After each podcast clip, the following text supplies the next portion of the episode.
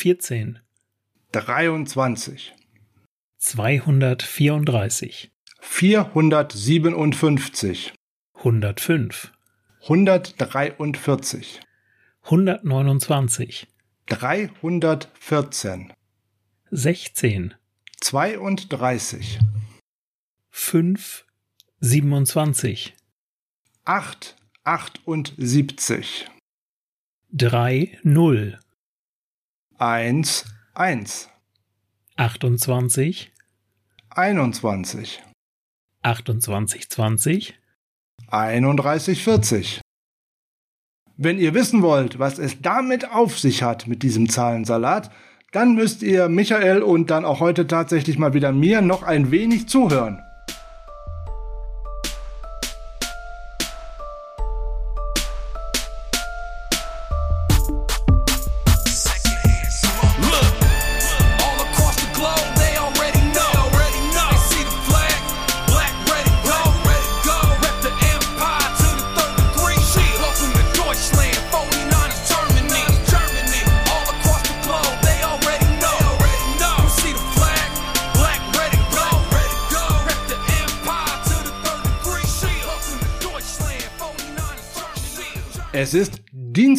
Und Dienstag ist was? Dienstag ist Niners Huddle-Zeit.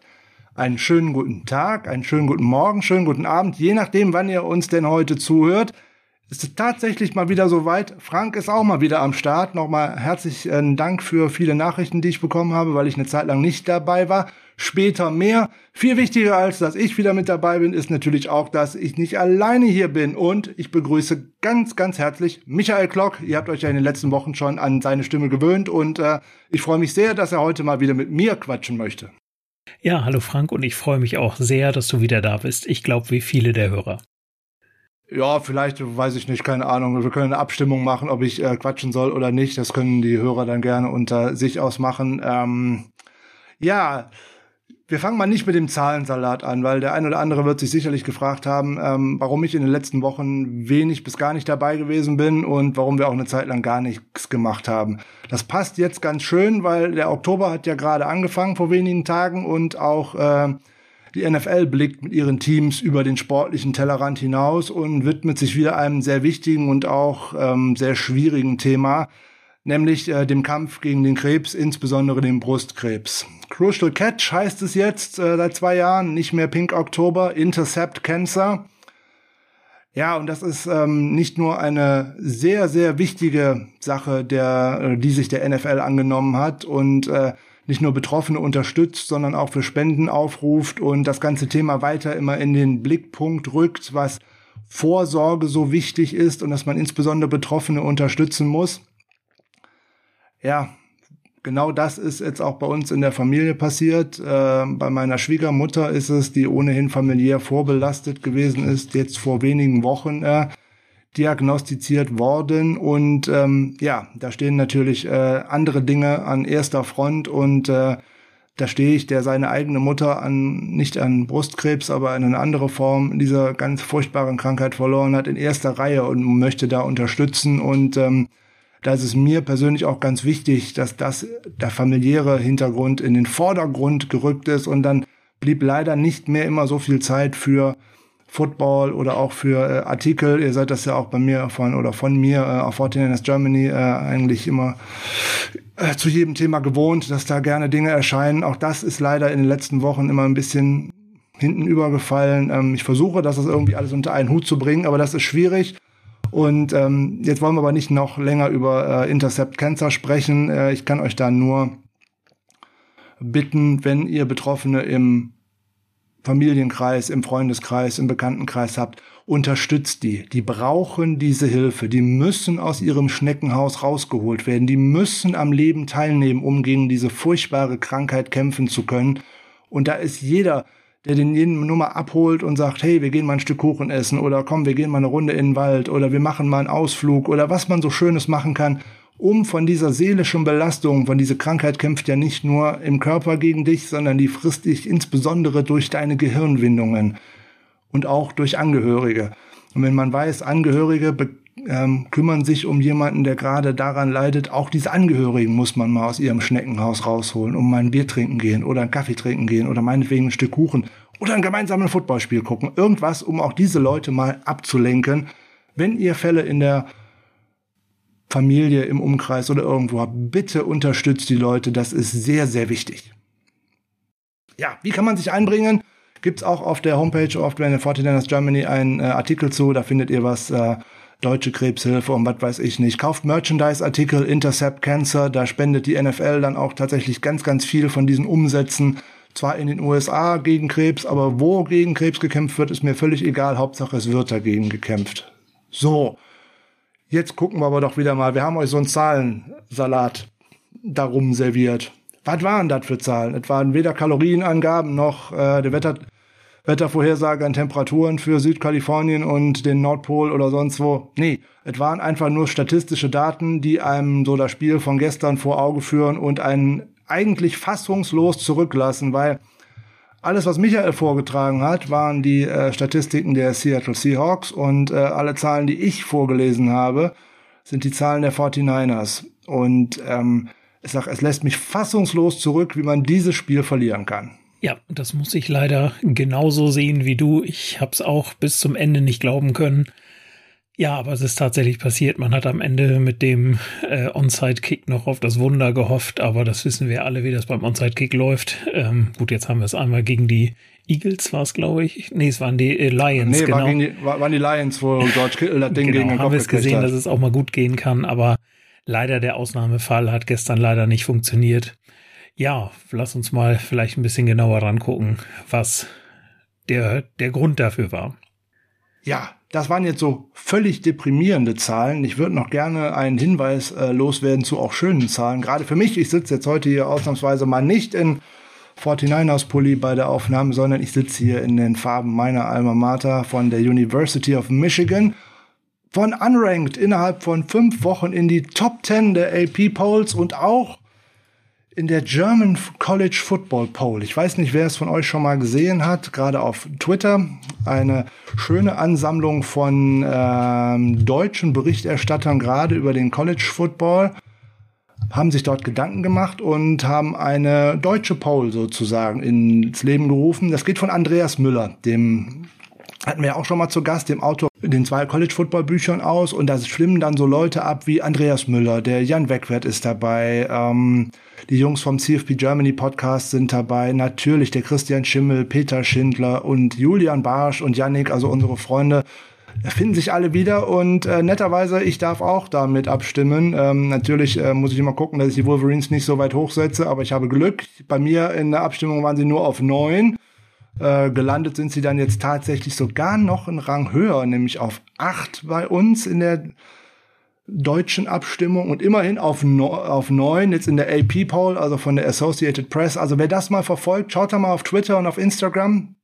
German College Football Poll, da haben die viele Jungs, die sich da auch für Gedanken machen, sicherlich auch gerne mal das eine oder andere Like verdient und äh, schöne Zahlen, schöne Sache, sich damit zu beschäftigen, weiter folgen und natürlich immer auch beim College Football schön dranbleiben, weil die Talente von morgen sieht man da schon heute und äh, manchmal sieht man auch ganz äh, tolle Spieler dort, die den Sprung in die NFL niemals schaffen, aber es macht richtig Spaß. Kann ich also nur empfehlen.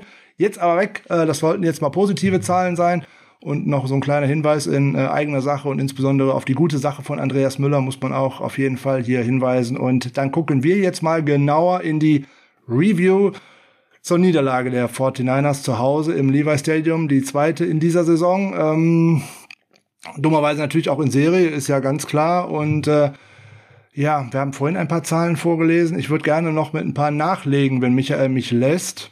Aber selbstverständlich doch. Weil äh, die Gesamtzahlen sind schon schlimm genug, um sich sie ähm, zu, zu Gemüte zu führen. Wenn ich jetzt noch auf die erste Halbzeit schaue, dann wird mir richtig schlecht, weil da liest es sich so. First Downs, Seahawks 3, 49ers 12. Total Yards, Total Net Yards, 80 Seattle Seahawks, 219 49ers. Offensive Plays 23 zu 37. Rushing Yards 24 zu 61. Passing Yards 26 zu 158. Fumbles, drei bei den Seahawks, die sie alle recovern konnten. Null bei uns. Und dann steht da am Endeffekt nach 17,5 Minuten Ballbesitz 7 zu 7. Meine Güte, das lässt einen fassungslos zurück, wie man einen Gegner so dermaßen dominiert und man geht tatsächlich mit einem 7 zu 7 eine Pause. So weiß man jetzt, wie die Philadelphia Eagles sich vor zwei Wochen gefühlt haben, weil da war es im Endeffekt genau andersrum. Ja, ähm, Hauptproblem, was ich so ausgemacht habe in den ersten drei Spielen, ist mangelnde Konstanz. Man kriegt kein Spiel über 60 Minuten zusammen. Jetzt hat man dreimal schleppend angefangen. Jetzt gehen die Seahawks sehr gut, aber auch verdammt nachgelassen. Genau, und das Problem ist, dass man es jetzt nicht am ganzen Team festmachen kann. Es war in der ersten Halbzeit, war ja im Grunde bis auf das letzte Play dann der, der Seahawks, welches dann zum Touchdown geführt hat, war ja die Defense eigentlich ähm, entscheidend. Ne? Also wenn man sich das mal anguckt, äh, die Seahawks hatten im zweiten Quarter mit 4,49 Euro auf der Uhr ihr erstes First Down ne? und haben äh, davor nur äh, negative Yards produziert. Das muss man sich halt mal vor Augen führen, was die Defense da tatsächlich abgerissen hat. Und das riesige Problem war, dass halt die, die Offense es wiederum nicht geschafft hat. Der erste Drive hat uns ja alle super äh, euphorisch gestimmt und hat gedacht, okay, jetzt geht's aber mal so richtig los. Vor allen Dingen dann, als dann äh, das äh, Three and Out dann auch kam, direkt im nächsten Play für die Seahawks. Da hat man gedacht, so, und jetzt steht's hier gleich 14-0, aber das ist dann halt gerade nicht passiert. Und dann ja, passiert, wie du das schon vollkommen richtig angesprochen hast, genau das, was die Eagles gegen uns erlitten haben. Und ich habe damals in der äh, Review des Spiels gesagt, das ist dann so der Neckbreaker gewesen für die Eagles damals, dass sie dann aus dieser starken ersten Halbzeit nicht rausgekommen sind.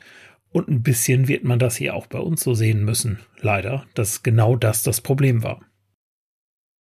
Ja, man kann es, glaube ich, äh, ganz gut zusammenfassen, indem man, äh, ich glaube, es gab eine Fernsehshow, die mal so hieß Pleiten, Pech und Pannen.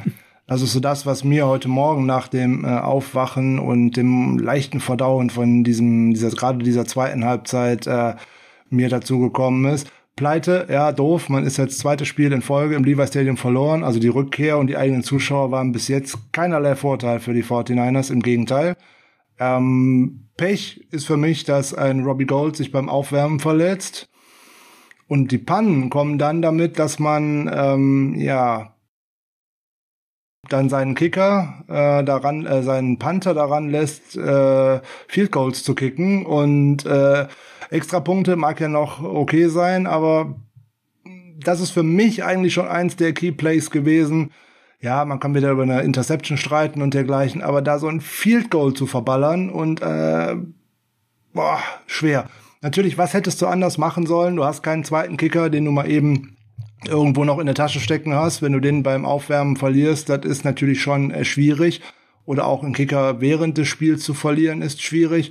Aber da muss ich vielleicht auch tatsächlich äh, Risiko gehen und muss diese Downs immer ausspielen, ähm, bevor ich mir und auch dem Gegner äh, dadurch aufbaue, ich mache mich selber schlecht, äh, indem ich so ein Field Goal verhaue. Nicht, weil ich Mitch Wisnowski nicht zutraue, dieses Field Goal zu treffen, sondern es ist nicht seine Kernkompetenz. Ich würde den auch nicht auf Quarterback stellen, wenn ich nicht müsste, so ungefähr. So, da habe ich aber nun mal die Alternative, ich spiele diese Downs halt aus. Und ähm, hätte man hier und da mehrfach die Möglichkeit gehabt, auch wo man in der zweiten Halbzeit dann noch ein, ein, ein Field Goal, äh, Quatsch, einen äh, Extrapunkt, äh, man wollte ihn ja ausspielen, dann gab es eine 5-Yard-Strafe wegen Offside. Und dann tippt man fünf Yards weiter hinten, ja gut, äh, da kann ich trotzdem in die Endzone passen oder laufen. Ähm, da muss ich nicht demjenigen, der ohnehin schon nicht schwer hat, auch wieder aufbürden, dass das auch wieder nichts wird. Also der spielt bis jetzt so eine gute Saison, der gute Mitch. Äh, ich hoffe, dass dem das jetzt an seiner Leistung äh, nicht ähm, Einbruch gibt, weil der jetzt noch kritisiert wird oder darauf angesprochen wird, dass er jetzt ein Field Goal und einen Extrapunkt verschossen hat. Es ist nicht seine Kernkompetenz. Und das ist was völlig anderes, den Ball aus der Hand hoch in die Luft irgendwo zu schießen als irgendwem darunter und insbesondere die ganze Unit war ja dann durcheinander, weil er ist ja eigentlich der Holder in dieser Unit, was ja dann auch noch Kyle Juszczyk gemacht hat. Also das ist für mich Pleiten, Pech und Pannen und ähm, nein, das war vorher nicht abzusehen, dass sich ein Kicker verletzt. Da werden wir jetzt unter der Woche sicherlich auch den ein oder andere, das ein oder andere Kicker-Tryout sehen und äh, ja, spannend, auch wieder wirklich spannend. Aber das passt immer so schön zu Spielen gegen Seattle. Äh, wir haben vor zwei Jahren schon mal ein Spiel gegen Seattle verloren. Ähm, da war Robbie Gold auch verletzt. Äh, Chase McLaughlin dann tatsächlich das äh, siegbringende oder für das mögliche siegbringende Field Goal dann äh, verschossen. Aber das war wenigstens ein äh, gelernter Kicker. Aber auch das hat uns da schon ins Spiel gekostet. Und ich glaube, wenn man das 10 zu 0 macht mit diesem Field Goal, dann setzt man die Seahawks weiter unter Druck. Danach folgt nochmal wieder ein Three and Out und dann gehst du auch selber wieder anders daran als Scheiße. Wir haben zwar jetzt im ersten unserer Drives einen Touchdown gemacht, dann werfen wir eine Interception und dann verschießen wir ein Field Goal. Also man lässt den Gegner wieder ins Spiel rein und das ist einfach schlecht. Ja, das war ein großes Problem und äh, Robbie Gould ist ja an der Leiste, die Groin-Verletzung. Ähm, ja, das muss man halt gucken, wie sich das entwickelt. Gerade für den Kicker ist natürlich die Leiste auch nicht gerade unbedeutend. Ne? Da ist jewe jeweils immer ordentlich Druck drauf, ähm, etc. Ähm, da besteht auch die Gefahr, dass er nicht dabei ist. Und wie du es schon gesagt hast, äh, wir werden wahrscheinlich den einen oder anderen Kicker im Camp sehen. Ich habe die Gelegenheit mal genutzt, weil ich ihn nämlich äh, äh, kennengelernt habe unter Fantasy-Gesichtspunkten den lieben Ole vom Sunday Morning Kicker Podcast. Ja, es gibt einen Podcast, der sich nur um Kicker und Panther kümmert. Und den habe ich mal gefragt, wer sind denn die Best Player, äh, Best Kicker available, die auch außerhalb eines Domes äh, kicken können? Und jetzt bin ich mal gespannt, was du zu seinen drei Möglichkeiten sagst. Er sagt, es könnte einmal Joey Sly sein, Mike Batchley oder Eddie Pinheiro. Wen von den dreien würdest du denn am liebsten sehen? Als Ersatz für Robbie Gold. Okay, wenn ich jetzt Robbie Gold sage, zählt das nicht, oder? Nein, der kann ja. Nee, ja, dann musst du äh, äh, Mitch Wisnowski nehmen. Okay, also ich glaube, dann würde ich mich für Joey Sly entscheiden. Aber ich sehe das eher, dass die 49ers Veterans einladen werden und nicht äh, relativ junge Kicker, weil da sie in den letzten Jahren immer mitgefahren sind, dass man eher ältere, erfahrenere Kicker dazugeholt hat ja, Chase McLaughlin äh, hat nicht in diese Kategorie gepasst, gebe ich gerne zu. Mhm. Da war aber auch keiner von den Veterans verpflichtet, äh, zu verpflichten.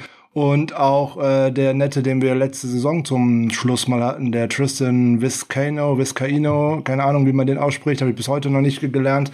Der ist ja nur auch schon woanders untergekommen und ist vielleicht auch bald wieder zu haben, weil da trifft er auch nicht so wirklich gut. Also lassen wir uns mal überraschen, wer dort eingeflogen wird. Vielleicht ist das auch nicht so schlimm, dass er äh, nicht in der nächsten Woche spielen könnte. Aber Kicker werden wir auf jeden Fall sehen. Da werden wir euch unter der Woche sicherlich äh, auf dem Laufenden halten und spätestens in der Preview zum Spiel äh, gegen die Cardinals werden wir da bestimmt was zu sagen können. Und da geht's natürlich dann auch drum, wie geht's Jimmy Garoppolo oder auch Trent Williams oder äh, Alex Mack und was auch immer, was noch alles so passieren kann, was man während des Spiels äh, noch gar nicht so wirklich mitbekommen hat. Und äh, ja, Michael, was sollen wir jetzt tun? Sollen wir so direkt äh, das Fazit ziehen und dann den Rest besprechen oder sollen wir erst mal schauen, wer war denn gut und wer war denn schlecht? Lass uns doch mal mit dem Guten und dem Schlechten anfangen, wobei ich immer sagen würde, fangen wir mit dem Schlechten an, damit wir positiv aufhören können. Okay, das hört sich total gut an, weil dann fange ich mit dem total Schlechten für uns an und da haben wir das schon mal abgehandelt, aber ich finde, es gehört auch mit in diese Ausgabe. Für uns schlecht war die Wilson Show. Keine Frage weil es gab einen interessanten statistischen Fakt vor diesem Spiel. Jimmy Garoppolo hatte als Starter noch nie zwei Regular Season Games in Folge verloren. Gut, jetzt werden wieder viele sagen, so viele in Folge hat er auch noch nicht gespielt. Ja, es ist leider auch so. Zweiter Fakt war, Russell Wilson ist schon ein bisschen länger in der Liga und der spielt eigentlich auch immer durch. Und ähm, der hatte noch nie einen Three-Game-Losing-Streak. Also irgendeiner davon musste reißen, es sei denn, es hat ein Unentschieden gegeben. Und ähm, die Defense hat gerade in der ersten Halbzeit gegen Russell Wilson echt gut gespielt. Äh, in der zweiten Halbzeit müsste man noch hinterfragen, wieso man da keinen oder viel weniger Druck auf den Quarterback erzeugen konnte. Aber das bisschen Wilson Magic, das hat gereicht dafür, dass er sein 100. Karriere Regular Season Win äh, tatsächlich schon erreicht hat und äh, es gibt nur einen Quarterback, der innerhalb von zehn Spielzeiten mehr Siege bekommen hat, also auf äh, erreicht hat. Das ist ein gewisser Peyton Manning, der waren es 105. Also von daher ähm, wieder eine große, große Hürde, die er genommen hat. Und äh, ja, jetzt hat der Gute drei Touchdowns gegen uns gemacht gestern. Zwei Passing, ein Rushing. Drei zu viele aus meiner Sicht, aber okay, das ist ein anderes Problem. Keine Interception geworfen, 116er Passer-Rating, nicht schlecht, Herr Specht. Damit hat Wilson in den ersten fünf Spielen, äh, in den ersten vier Spielen, Entschuldigung, jeweils ein Passer-Rating von 110 oder höher.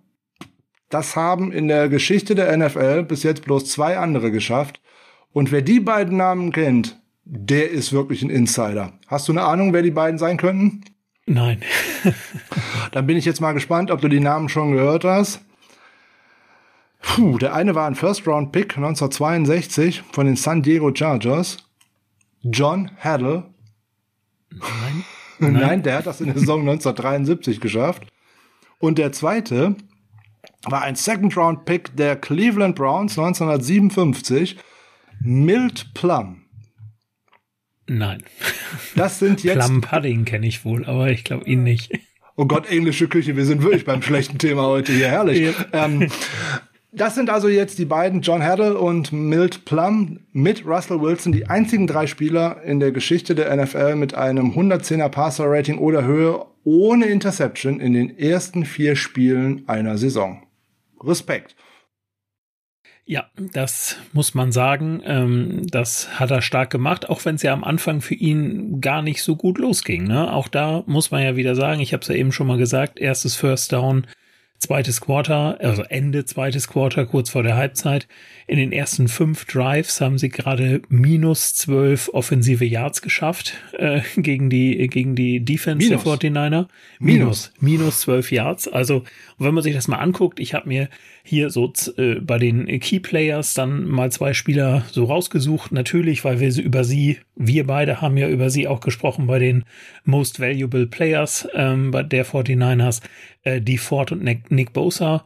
Ähm, die Ford aus meiner Sicht ein klasse Spiel äh, geliefert. Zwei Sacks, zwei Tackles, ein Assisted Tackle, ein Tackle for Loss. Wie gesagt, der gehört dann in die minus 12 mit rein, zwei Quarterbacks-Hits und hat auch einen äh, Forced Fumble äh, verursacht. Ist auch schön Forced verursacht, aber okay. Ähm, Nick Bosa, ein Sack, ein Tackle, zwei Assisted Tackles, ein Tackle for Loss und drei Quarterback-Hits. Das war super, ne? Also gerade am Anfang, ähm, da hat man ja irgendwie gedacht, die, die Seahawks kommen überhaupt nicht ins Spiel. Aber dann hat halt Russell Wilson wieder durch seine eigene Leistung ne, und durch sein Können hat er dann wieder den Weg gefunden und die 49ers haben es dann auch wieder nicht verteidigen können. Und dann war so ein bisschen dieser Bann gebrochen und dann hat man so den richtigen Zugang. Klar, man hat dann natürlich auch immer mal wieder die, die Seahawks zum Punt gekriegt, was sie ja auch in jeder Position des Spiels gerne machen. Aber es war danach schwieriger, als es in diesen ersten fünf Defensive Drives, möchte ich sie jetzt mal nennen, aussah. Also da hat, hat sich ordentlich was verändert. Ja, auf jeden Fall. Die Defensive Line hat sich äh, wahrscheinlich unter der Woche ähm, mal das ein oder andere beim H ein oder andere Mal beim HNO einfinden müssen, weil ich glaube, dass äh, Chris Kocharik als auch sein Assistant Coach Daryl Tapp da sehr laut geworden sind, weil es sind ja ohnehin zwei sehr energetisch coachende Jungs, die immer sehr laut dabei sind und die Jungs anfeuern, weil das, was da letzte Woche an Pass Rush zustande gekommen ist, das war ja mit einem Wort mal nix. Ähm, das sah ja gestern gerade in der ersten Halbzeit wirklich sehr gut aus und äh, du hast da auch schon zwei äh, wirklich gute äh, Beispiele zu rausgesucht, nämlich eben Nick Bosa, der ja wirklich in einer sehr guten Form nach seinem äh, Kreuzbandriss schon zurückgekehrt ist. Und eben auch die Ford, die Ford, der interessanterweise sogar nur äh, zwölf Total Snaps gemacht hat, so nebenbei und dabei doch eine richtig gute Ausbeute äh, zustande äh, gebracht hat. Und äh, wenn man dafür den Ferrari einsetzen kann, ist er auf jeden Fall sehr, sehr gut ähm, aus meiner Sicht. Und der kommt bei Pro Football Focus bei den Grades wirklich sehr, sehr schlecht weg. Da landet er nämlich witzigerweise äh, nur auf Platz 13 bei den 49ers äh, mit einem grauenhaften Grade von 54,5 gesamt. Ähm, das ist mir überhaupt nicht klar, wie das zustande kommt bei den Zahlen, die du vorhin auch äh, zu Recht äh, vorgelesen hast. Ähm, als bester gegradeter Defense-Spieler äh, Nick Bosa. Mhm. 85,8 und äh, ich glaube, da geht auch gar keine Frage dabei. Und äh, danach kommt ein Spieler, den ich äh, drei Spiele auch äh, furchtbar vermisst habe und mich extrem gefreut habe, als die 49ers ihn verpflichtet haben, weil da kommt jetzt wieder meine Alma Mater ins Spiel, da kommt nämlich Maurice Hurst ins Spiel. Der ist als ähm, zweitbester Defensivspieler der 49ers gegradet worden und ich habe es heute Nachmittag unserem Ben äh, geschrieben, der auch äh, ja gerne mal hier mit bei uns im Podcast dabei ist. Als er Chris Carson im Backfield for Loss getackelt hat und gestoppt hat, habe ich gestern, bin ich gestern Abend durchs Wohnzimmer getanzt, weil ich ein Riesenfan von Mo Hurst bin und ich mich endlich freue, ihn in unseren Farben spielen zu sehen. Ähm, 20 in 20 ähm, Snaps war er auf dem Feld und er war gerade gegen den Run sehr effektiv und wenn er das in den nächsten Wochen auch noch im Pass Rush dann zeigen kann, dann werden wir viel Spaß an ihm haben. Ja, super. Also hat mir in diesem Spiel auch sehr gut gefallen, ist natürlich dann auch äh, durch diesen ähm, Hit gegen äh, Chris Carson dann auch direkt aufgefallen. Ne? Danach hatte man ihn vielleicht auch sogar noch ein bisschen mehr im Blick. Und ähm, aber auch was Arden Key gele geleistet hat, mal wieder, ne, das muss man ja auch sagen, der hat ja auch schon gute Spiele ge gespielt, Sascha und ich hatten ja über ihn auch schon gesprochen. Also das sind schon zwei gute Verpflichtungen, die da gemacht wurden. Und ähm, gut, so schlecht sieht's ja bei den Raiders zurzeit auch nicht aus, äh, auch, auch nicht in der Defense, aber man hat sich ja schon ein bisschen gefragt, warum entlassen sie die beiden, aber also wie gesagt, ich für uns ein absoluter Glücksgriff, die beiden da in die Rotation reinzubekommen und das hat mir wirklich sehr, sehr gut gefallen. Gerade was Mo Hörster gemacht hat in seinem ersten Spiel. Ja, keine Frage, da kann ich äh, nur zustimmen und äh, Verwunderung über die Entlassungen der Raiders habe ich mir einfach abgewöhnt, weil ansonsten hätte ich schon Schleudertrauma, so sehr wie ich da in meinen Kopf schütteln müsste. Also äh, die sind bin ich sehr froh, dass wir keinen Podcast über die Raiders machen, ähm, weil da wüsste ich nicht, was ich erzählen sollte, weil da wäre ich einfach völlig ratlos, auch was den Plan anbelangt. Aber anderes Thema. Ähm, Eric Armstead, über den würde ich gerne noch mal kurz sprechen, weil gestern hat man äh, wieder gesehen, warum man ihn gehalten hat und nicht DeForest Buckner. Mhm. Weil bei drei oder vier Screenpassen, die die guten Seahawks versucht haben, da war Eric Armstead zur Stelle und hat die unterbunden. Und das hat ein hervorragendes Näschen für. Jetzt hat er gestern tatsächlich keinen Pressure hinbekommen. Okay, nehmen wir mal hin. Aber er hat drei Stops und diese drei Stops sind im Screen Passing Game äh, gewesen. Deswegen hat er auch ein Coverage Grade von 74,5 bekommen, so nebenbei. Da muss man erstmal hinkommen als Defensive Liner. Das ist nämlich äh, gar nicht so einfach, weil meistens kriegt man da gar keinen. Und wenn schon ein Defensive Liner tatsächlich mal in Coverage droppen muss, und der dann noch so gut darauf reagieren kann, dann kann man froh sein, dass man so jemanden hat, äh, finde ich. Und äh, Eric Armstead verdient ohnehin nochmal wieder eine Erwähnung. Das ist der NFLPA Community MVP für Week 4. Das ist schon am Freitag bekannt gegeben worden. Das ist eine Auszeichnung für den Spieler, der sich in der Community am meisten engagiert hat. Und äh, Eric Armstead hat diesen Preis in der letzten Saison schon einmal bekommen und ähm, er hat wieder ein neues Jugendprojekt äh, eröffnet, letztes Jahr, äh, letzte Woche, wo er äh, 250.000 Dollar für äh, gespendet hat und wo er sich sehr drüber ähm, sehr drum kümmert. Und äh, wer das genauer interessiert, der schaut mal auf 49ersgermany.com. Da gibt's einen Artikel über das Ganze. Und äh, von Jungs wie Eric Armstead, die sich so sehr engagieren, bräuchte es deutlich mehr. Ja, garantiert und äh, sehr, sehr wichtig seine Arbeit auch. Ich äh, bewundere das auch immer wieder. Ähm, ich krieg das ja auch auf Twitter dann auch mit, weil die 49ers das natürlich auch selbst dann irgendwie veröffentlichen, was er da leistet und äh, ganz, ganz starke Sache von ihm und ähm, ja, kann man auf jeden Fall nur befürworten, was er da neben dem Platz auch tut. Und sollten sich, machen die Spieler ja sowieso relativ viel, ne? Aber da kann man sich noch mal ein Stück abschneiden, weil ich glaube, der geht da schon über den Durchschnitt hinaus, was dieses Engagement angeht. Der ist sehr, sehr stark äh, in seiner Community engagiert, ist ein sehr ähm, was heißt engagierter, tief verwurzelter Mensch. Der stammt ja aus äh, Sacramento und genau da gibt's ja auch dieses Armstead Project und letztes Jahr der bei ganz vielen während der Pandemie dafür gesorgt, dass die mit Laptops ausgestattet worden sind, dass da Distanzunterricht stattfinden konnte, dass die Leute eben nicht alleine zu Hause saßen, sondern zumindest virtuell äh, weiterkommen konnten und, und, und. Eric Armstead ist da schon ein guter Junge, das sollte man auch nicht vergessen. Und ähm, ja, das waren also Defensive Line äh, fanden wir deutlich verbessert. Über die zweite Halbzeit sprechen wir nochmal äh, später im Anschluss. Und äh, wer wäre dein nächster Kandidat für gut? Bleiben wir mal bei gut. Bleiben wir bei gut, ja. Also dann habe ich natürlich noch einen Wide Receiver, der uns, glaube ich, alle überrascht in seiner Konsistenz, wie er. Richie James. äh, ja, weil er nicht da ist. Macht, genau, hervorragend. Macht das hervorragend. schon mal einen Haken genau. dran. Richtig. Perfekt. Nein, ich rede über Debo Samuel. Ah, der, gute Wahl ja, also äh, acht von zwölf äh, gefangene Bälle, Äh, 156 Yards, zwei Touchdowns, hat einen Carry sogar für einen Yard gehabt. Gut, das war jetzt nicht viel, aber da hat man ihn auch mal wieder als Läufer eingesetzt, was er ja nun einfach aufgrund seiner Physis kann. Und gerade dieser äh, wunderschöne Touchdown-Pass von ähm, Trey Lance dann auf ihn, klar, da müssen wir nicht drüber reden, dass da der eindeutige Fehler der Seahawks zugrunde lag und dass es zu diesem Touchdown vielleicht auch ohne diese Leistung oder ohne diesen Fehler nicht gekommen wäre. Aber er hätte auch ohne diesen Touchdown noch ein über 100 Yard Spiel gehabt und ja, einfach finde ich klasse. Er ist der absolute Nummer eins Receiver zurzeit im, im Team.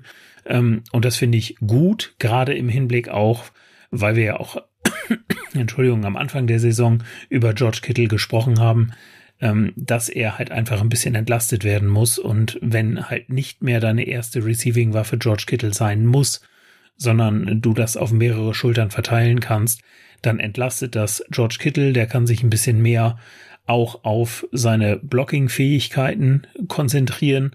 Der muss nicht jede Route laufen und, und jeden Ball fangen. Und das finde ich einfach äh, großartig, wie Debo Samuel sich da, sich da durchsetzt. Wir können nur alle hoffen, dass er fit bleibt und so wie er das macht, glaube ich, wir haben ja am Anfang alle so ein bisschen mit Brandon Ayuk gerechnet, ne, aber ähm, dass sich Debo Samuel da jetzt so durchsetzt, aller Ehren wert und finde ich super. Ja, Debo Samuel habe ich auch äh, ehrlich gesagt so stark nicht auf der Rechnung gehabt. Ich habe eher befürchtet, es geht weiter wie in der letzten Saison. Ich habe auch eher Ayuk vorausgesehen. Ayuk, das Problem, ja, der ist einfach noch nicht richtig fit, hundertprozentig. Dem fehlen einige Wochen aus der Vorbereitung und ähm, jetzt haben tatsächlich äh, Garoppolo als auch Lance, über die wir ja gleich sicherlich auch noch beide sprechen werden, Natürlich. gutes Vertrauen in Debo Samuel und der hat natürlich auch was Selbstvertrauen das ist, darf man nie unterschätzen. So, jetzt sind äh, 490 Yards in vier Spielen. Damit hat, ist er der Receiving Leader in der NFL. Sowas hat man bei den 49ers auch lange nicht gehabt. Ne? Ich kann mich da mal an Anquan Bolden erinnern, der da vorne mal mitgespielt hat. Und dann wurde es echt düster danach. Und ähm, so danach sind wir schon, oder davor sind wir eigentlich schon wieder bei Jerry Rice beziehungsweise bei äh, T.O. Und ähm, ja, das ist natürlich ein weiter Weg für äh, Debo Samuel bis äh, Jerry Rice, ist keine Frage. Aber, aber, aber, 490 Yards hat er jetzt schon nach vier Spielen. Es gibt nur einen Spieler in der Geschichte der 49ers, der interessanterweise mehr Yards nach vier Spielen mal hatte. Überraschenderweise ist es wer? Jerry Rice. Richtig, der hat es nämlich mit auf 522 geschafft, und zwar okay. 1995. Da hat er die Saison beendet mit 1848 Yards was Rekord war, bis Calvin Johnson in 2012 gebrochen hat. Wenn man jetzt darüber nachdenkt, dass man jetzt tatsächlich in dieser Saison ein Spiel mehr hat, hm, vielleicht ist dieser Rekord tatsächlich äh, in Gefahr. Wir haben ja mal eine Folge vor der Saison gemacht, welche ähm, Rekorde denn gebrochen werden könnten. Ich glaube, da habe ich mich zu der Aussage hinreißen lassen, der, dass der Reception-Rekord bei den 49ers sicher wäre. Hm. Ja, wer weiß, wenn, wenn Debo so weitermacht, wir würden es uns, glaube ich, alle wünschen. Und verdient hat das, wenn man auf die ersten, auf die Leistungen dieser ersten vier Spiele zurückgreift. Ja. Ich wüsste allerdings einen Fakt, der uns nicht gefallen würde, wie er es denn schaffen könnte. Wir müssten häufiger gegen die Seahawks spielen, weil es ist bereits sein drittes Spiel gegen die Seahawks mit mehr als 100 Receiving Yards. Okay, ja, gut. Ja, das wird nur noch einmal vorkommen. Zumindest in der Regular Season dass wir gegen die Seahawks spielen. Richtig. So, und dann gibt's noch was zu den guten, äh, zum guten Debo Samuel. Wenn die 49ers Quarterbacks in seine Richtung geworfen haben, gibt's ein Passer-Rating von 130,1. Hm, dazu 274 Yards after Catch. Überraschenderweise auch Nummer 1 in der NFL. Dafür hat man ihn damals geholt, würde ich sagen. Ne? Dafür hat man ihn damals geholt. Ja, gestern gab es eigentlich nur ein Play, was so überhaupt nicht funktioniert hat. Das war dieser vierte und zwei, dieser End-Around, wo er den einen Yard erlaufen hat. Aber das hat natürlich nicht nur mit demjenigen zu tun, der den End-Around läuft, sondern auch mit allen anderen, die blocken. Und da muss natürlich auch noch jemand auf diesen ganzen End-Around auch noch hereinfallen. Das ist natürlich auch immer so ein Problem. Also das war äh, das war nicht so schlau. Also das Play hätte ich da äh, gerne woanders gesehen, äh, wenn ich ganz äh, ehrlich bin. Aber nun gut, ähm, er führt jetzt die Liga an nach diesem Spieltag, beziehungsweise ist ja das Monday Night Game, da kann er noch was tun, aber Aktuell Debo Samuel 490 Yards, zweiter äh, ein gewisser Tyreek Hill mit 453 und ein äh, gewisser Cooper Cup für, kommt danach mit 431. Also das ist schon ähm, klasse, muss man mal so sagen. Und ähm, da läuft's auch ganz gut. Wollen wir bei den Guten in der Offense noch direkt noch einmal bleiben oder möchtest du eher woanders hinwechseln? Ich bin für alle Schandtaten offen. Nee, von mir aus lass uns da ruhig bleiben. Wen hast du dir denn da notiert? Ich habe mir bei den Guten einen Running Back notiert. Das ist mhm. überraschenderweise ist es nicht äh, Jacques ja, Patrick wäre ja der, der zweite. ist es nicht und äh, überraschenderweise ein ganz anderer, über den wir zum Schluss sprechen, ist es auch nicht. Also ja, ist der ist ja auch nicht als Running Back aufgetreten. Äh, richtig, äh, womöglich äh, zieht ja auch nie wieder ein 49ers-Trikot an, aber da kommen wir gleich zu. Trey Sermon wird auf jeden Fall wieder ein 49ers-Trikot anziehen. Weil nach seinem doch durchwachsenen Start in die NFL, das muss man ja mal sagen, bei seinem ersten äh, Carey überhaupt in der NFL von einem bösen Hit äh, ins Krankenhaus befördert worden mit einer Concussion. Also ähm, übrigens, dass man für diesen Hit nicht bestraft worden ist, für einen Hit äh, gegen einen Defensiveless Player mit dem Helm voran, ist schon sehr merkwürdig. Äh, schöne Grüße an die NFL, verstehe ich überhaupt nicht, aber ist okay. Äh, auch dass Jimmy Ward für den Hit gegen äh, Davante Adams äh, letzte Woche nicht äh, bezahlen muss, ist mir auch einfach nicht klar. Mhm. Aber okay, äh, schreibt ihr mal weiter, dass ihr die Spieler schützen wollt. Aber gut, anderes Thema. Äh, Trey Sermon, 89 Yards, 4,7 Yards per Carry, ordentlich gegen die eigentlich ganz gute und immer vollgestellte Box. Das muss man ja fairerweise auch sagen. Richtig. Ähm, die Seahawks waren da ja wirklich aggressiv und ähm, das Blocking der Offensive Line war deutlich besser, aber Sermon ist auch äh, in die Lücken äh, besser hineingekommen und äh, konnte auch hier und da mal wegcutten. Und er hat auch immer mal nur ein oder eine Hand noch irgendwie an ihm dran, so dass es auch fast mal ins Open Field geschafft hätte. Also der sah deutlich besser aus. Es sieht so aus, als ob der in der NFL äh, angekommen ist wenn Garoppolo die zweite Halbzeit gespielt hätte und dann eigentlich unser Running Game ja äh, irgendwie eingestellt worden ist, beziehungsweise was Trey Lance selber mit den Füßen erlaufen hat, hätte er bestimmt auch äh, sein erstes 100 Yard Rushing Game schaffen können. Da hätten ja nur noch 11 Yards gefehlt, weil da sind ja in der zweiten Halbzeit nicht mehr so viele Carries für ihn dazugekommen. Ja, da hast du recht. Also mir hat er auch in diesem Spiel deutlich besser gefallen. Das hat man gemerkt. Er ist am Anfang hatte man das Gefühl, also im ersten Spiel, er läuft einfach nur in die Wand rein und ja. dann war's das. Ähm, das hat sich deutlich gebessert. Das muss man schon sagen. Ich bin sehr gespannt, was passiert, äh, wenn Elijah Mitchell wieder äh, fit ist denn sie unterscheiden sich natürlich vom Typ her. Ne? Und ähm, die Frage ist halt, gerade wenn es dann jetzt mit äh, Trey Lance weitergehen sollte, zumindest erstmal die nächsten Wochen, danach sieht es ja aus, kommen wir gleich noch drauf zu sprechen, ähm, dann bin ich sehr gespannt, was, was sich Kyle Shanahan da ausdenkt. Ich muss natürlich als Fantasy-Spieler, der in nahezu allen Ligen sein gesamtes Fab für Elijah Mitchell ausgegeben hat, naja, zumindest größtenteils, muss ich jetzt natürlich dafür sein, dass er spielt. Aber ähm, ich finde, sie, sie sind halt zwei unterschiedliche Typen. Ne? Also völlig, es ist jetzt völlig. nicht so, dass du sagen kannst, ja gut, wenn der eine gut ist, dann spielt der jetzt alle Snaps und wenn der andere gut ist, dann spielt er alle Snaps. Ich glaube, dass die sich in gewissen Spielsituationen einfach optimal ergänzen können. Und wenn du Elijah Mitchell und äh, Trey Sermon auf dem Platz hast, äh, dann neben Trey Lance oder dann Jimmy Garoppolo oder wie auch immer, dann kannst du auch so einen Kai Juszczyk mal draußen lassen, der ja auch relativ viele Snaps sehen musste weil du dann einfach nochmal dieses Two-Headed Monster, wie es man immer so schön sagt, äh, dann einfach auf dem Platz hast, wo der Gegner einfach nicht weiß, ja, was, was kommt jetzt? Ne? Also mir hat das sehr, sehr gut gefallen, was äh, Trace Herman da gezeigt hat. Gestern. Ja, äh, kann ich ja nur zustimmen, habe ich ja vorher auch schon mal gesagt. Ähm, ich muss mal was zu Elijah Mitchell sagen. Ich habe ja nach, nach dem Draft auch äh, gesagt, dass ich das eine, einen sehr guten Pick gefunden habe und äh, das wird sowas sein, wie auch mal die ähm, Saints gespielt haben mit Thunder and Lightning, also mit, äh, mit Ingram und mit Camara. Das sind un völlig unterschiedliche Typen. So, und im Endeffekt ist ja Mitchell so der Emmanuel Mosley-Typ. Nur mal ganz ehrlich sein. So, das mhm. ist ach Gott, nicht Mosley-Typ, äh, Raheem Mostert-Typ natürlich. Ja, Mostert, ja. Mhm. Ähm, der natürlich in die, nach Möglichkeit in der Outside Zone äh, relativ schnell nach außen gebracht wird und da einfach über die Edges mit seinem Speed einfach mal abgehen kann. Sermon ist eher der Bruiser in der Mitte, der auch tatsächlich dann mal mit einer schnellen Bewegung da auch an einem Linebacker vorbeigehen kann und dergleichen. Die werden zusammenpassen, die werden sich ergänzen und so wird es auch beim Draft oder vor dem Draft sich der ein oder andere schon gedacht haben, warum man diese beiden Spieler verpflichtet. Ich habe ja nach dem Draft schon mal gesagt, äh, alles andere, was wir so haben, läuft dieses Jahr vertragsmäßig nach dieser Saison aus, also und so weiter und so weiter. Und über mhm. Verletzungen bei Emmanuel Mosley, äh, Quatsch, wieso will ich eigentlich immer Mosley sagen? Über Verletzungen bei Raheem Mostert habe ich ja schon genug erzählt und ähm, da ist mir das Talent auch irgendwann eigentlich egal, weil es für mich wie bei Garoppolo hinausläuft. Habe ich den nicht am Feld, brauche ich den nicht. Äh, ja. So einfach ist das. Nur, dass ich ihn im Kader habe und er nicht spielen kann. Er hat letzte Saison schon ähm, acht Spiele verpasst. Äh, der, die Saison davor war die einzige mit allen 16 Spielen und auch davor war das nie wieder. Er wird jetzt nicht wieder spielen und da kann ich schon mal sagen, der wird nach dem Kreuzbandriss nie schneller werden. Nein, das glaube ich auch. Und ob es dann noch mal einen weiteren Vertrag gibt, das steht dann in den Sternen. Ja. So, und Zumindest dann noch mal zu, bei uns. Oh, ja, genau. Und dann noch zumindest mal äh, zu einer Frage, die ich so äh, aufgeworfen gelesen habe. Wie kann denn das Running Back Game der 49ers ohne Elijah Mitchell funktionieren?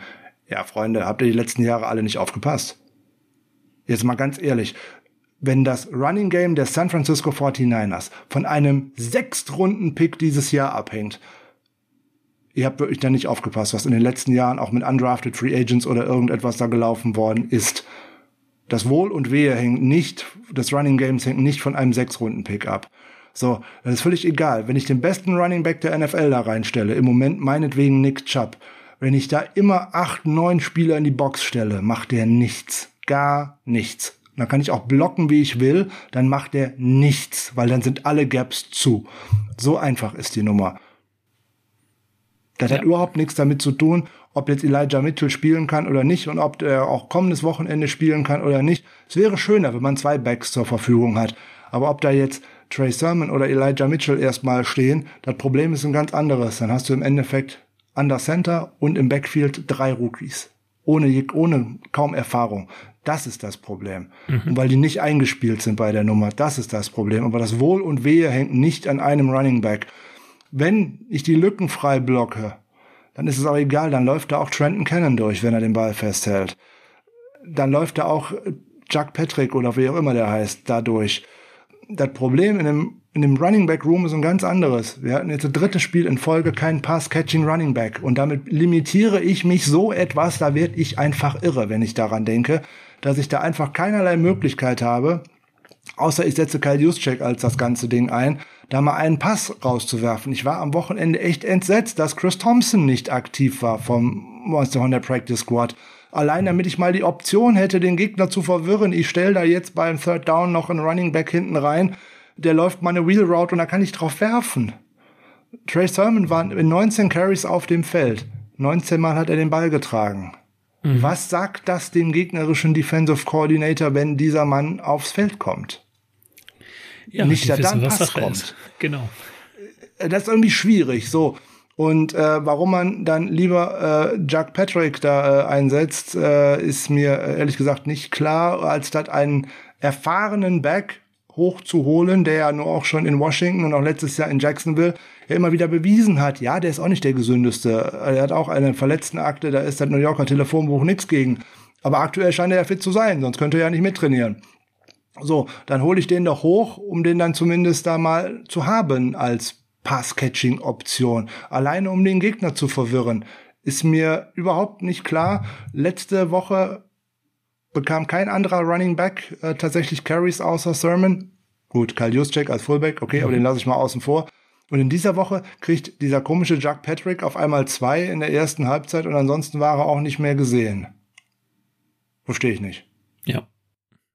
Bin ich ganz bei dir. Und ich glaube, da merkt man dann halt auch, dass es halt, sag mal, nicht, nicht einfach jeder Running Back ist, der bei den 49ers spielen kann, sondern dass äh, du das sicherlich in irgendeiner Art und Weise hinkriegst. Aber ähm, im Endeffekt bringt dir der, Offen, der Offense das einfach viel, viel mehr, wenn du jemanden hast, der dann halt zusätzlich noch eine andere Gefahr darstellt, als einfach nur äh, durch offene Scheunentore zu laufen oder im Zweifel sich durch äh, so eine Stackbox dann, dann durchzuschlagen. Ne? Also das ist schon schön, wenn die beiden dann wieder fit sind und dementsprechend auch eingesetzt werden können. Ich glaube, dass wir da hoffen müssen, dass relativ schnell nach äh, Week 6 könnte man ihn ja äh, von der Publist aktivieren, dass wir da schnell hoffen müssen, dass Jeff Wilson dazu kommt, nämlich äh, wenigstens einer mit ein bisschen mehr Erfahrung und auch einer, der hier und da mal einen Ball fängt. Es ist auch nicht der größte Ballcatcher, äh, aber der hat das in den letzten Jahren zumindest schon mal gezeigt. Ne? Da hat man sogar im Super Bowl mal auf den geworfen und solche Sachen. Also ähm, die, wenn man sich so eindimensional aufstellt und dann insbesondere jetzt auch noch einen Quarterback dazu stellt, der eigentlich auch eher seinen eigenen Beinen vertrauen wird als seinem Wurfarm, puh, äh, ja, mache ich mir ein bisschen Gedanken drüber, aber das ist eher was für die Preview. Wir waren ja bei den Guten, also Trey Sermon war gut. Genau. Er hätte noch ein bisschen besser äh, sein können, hätte er vielleicht noch den einen oder anderen Carry mehr zu haben müssen. Aber gut, das ist natürlich so eine Sache, wenn man auf einmal mit zwei Touchdowns hinten liegt, ähm, da wird das Running Game immer ein bisschen knapper. Selbstverständlich, ja.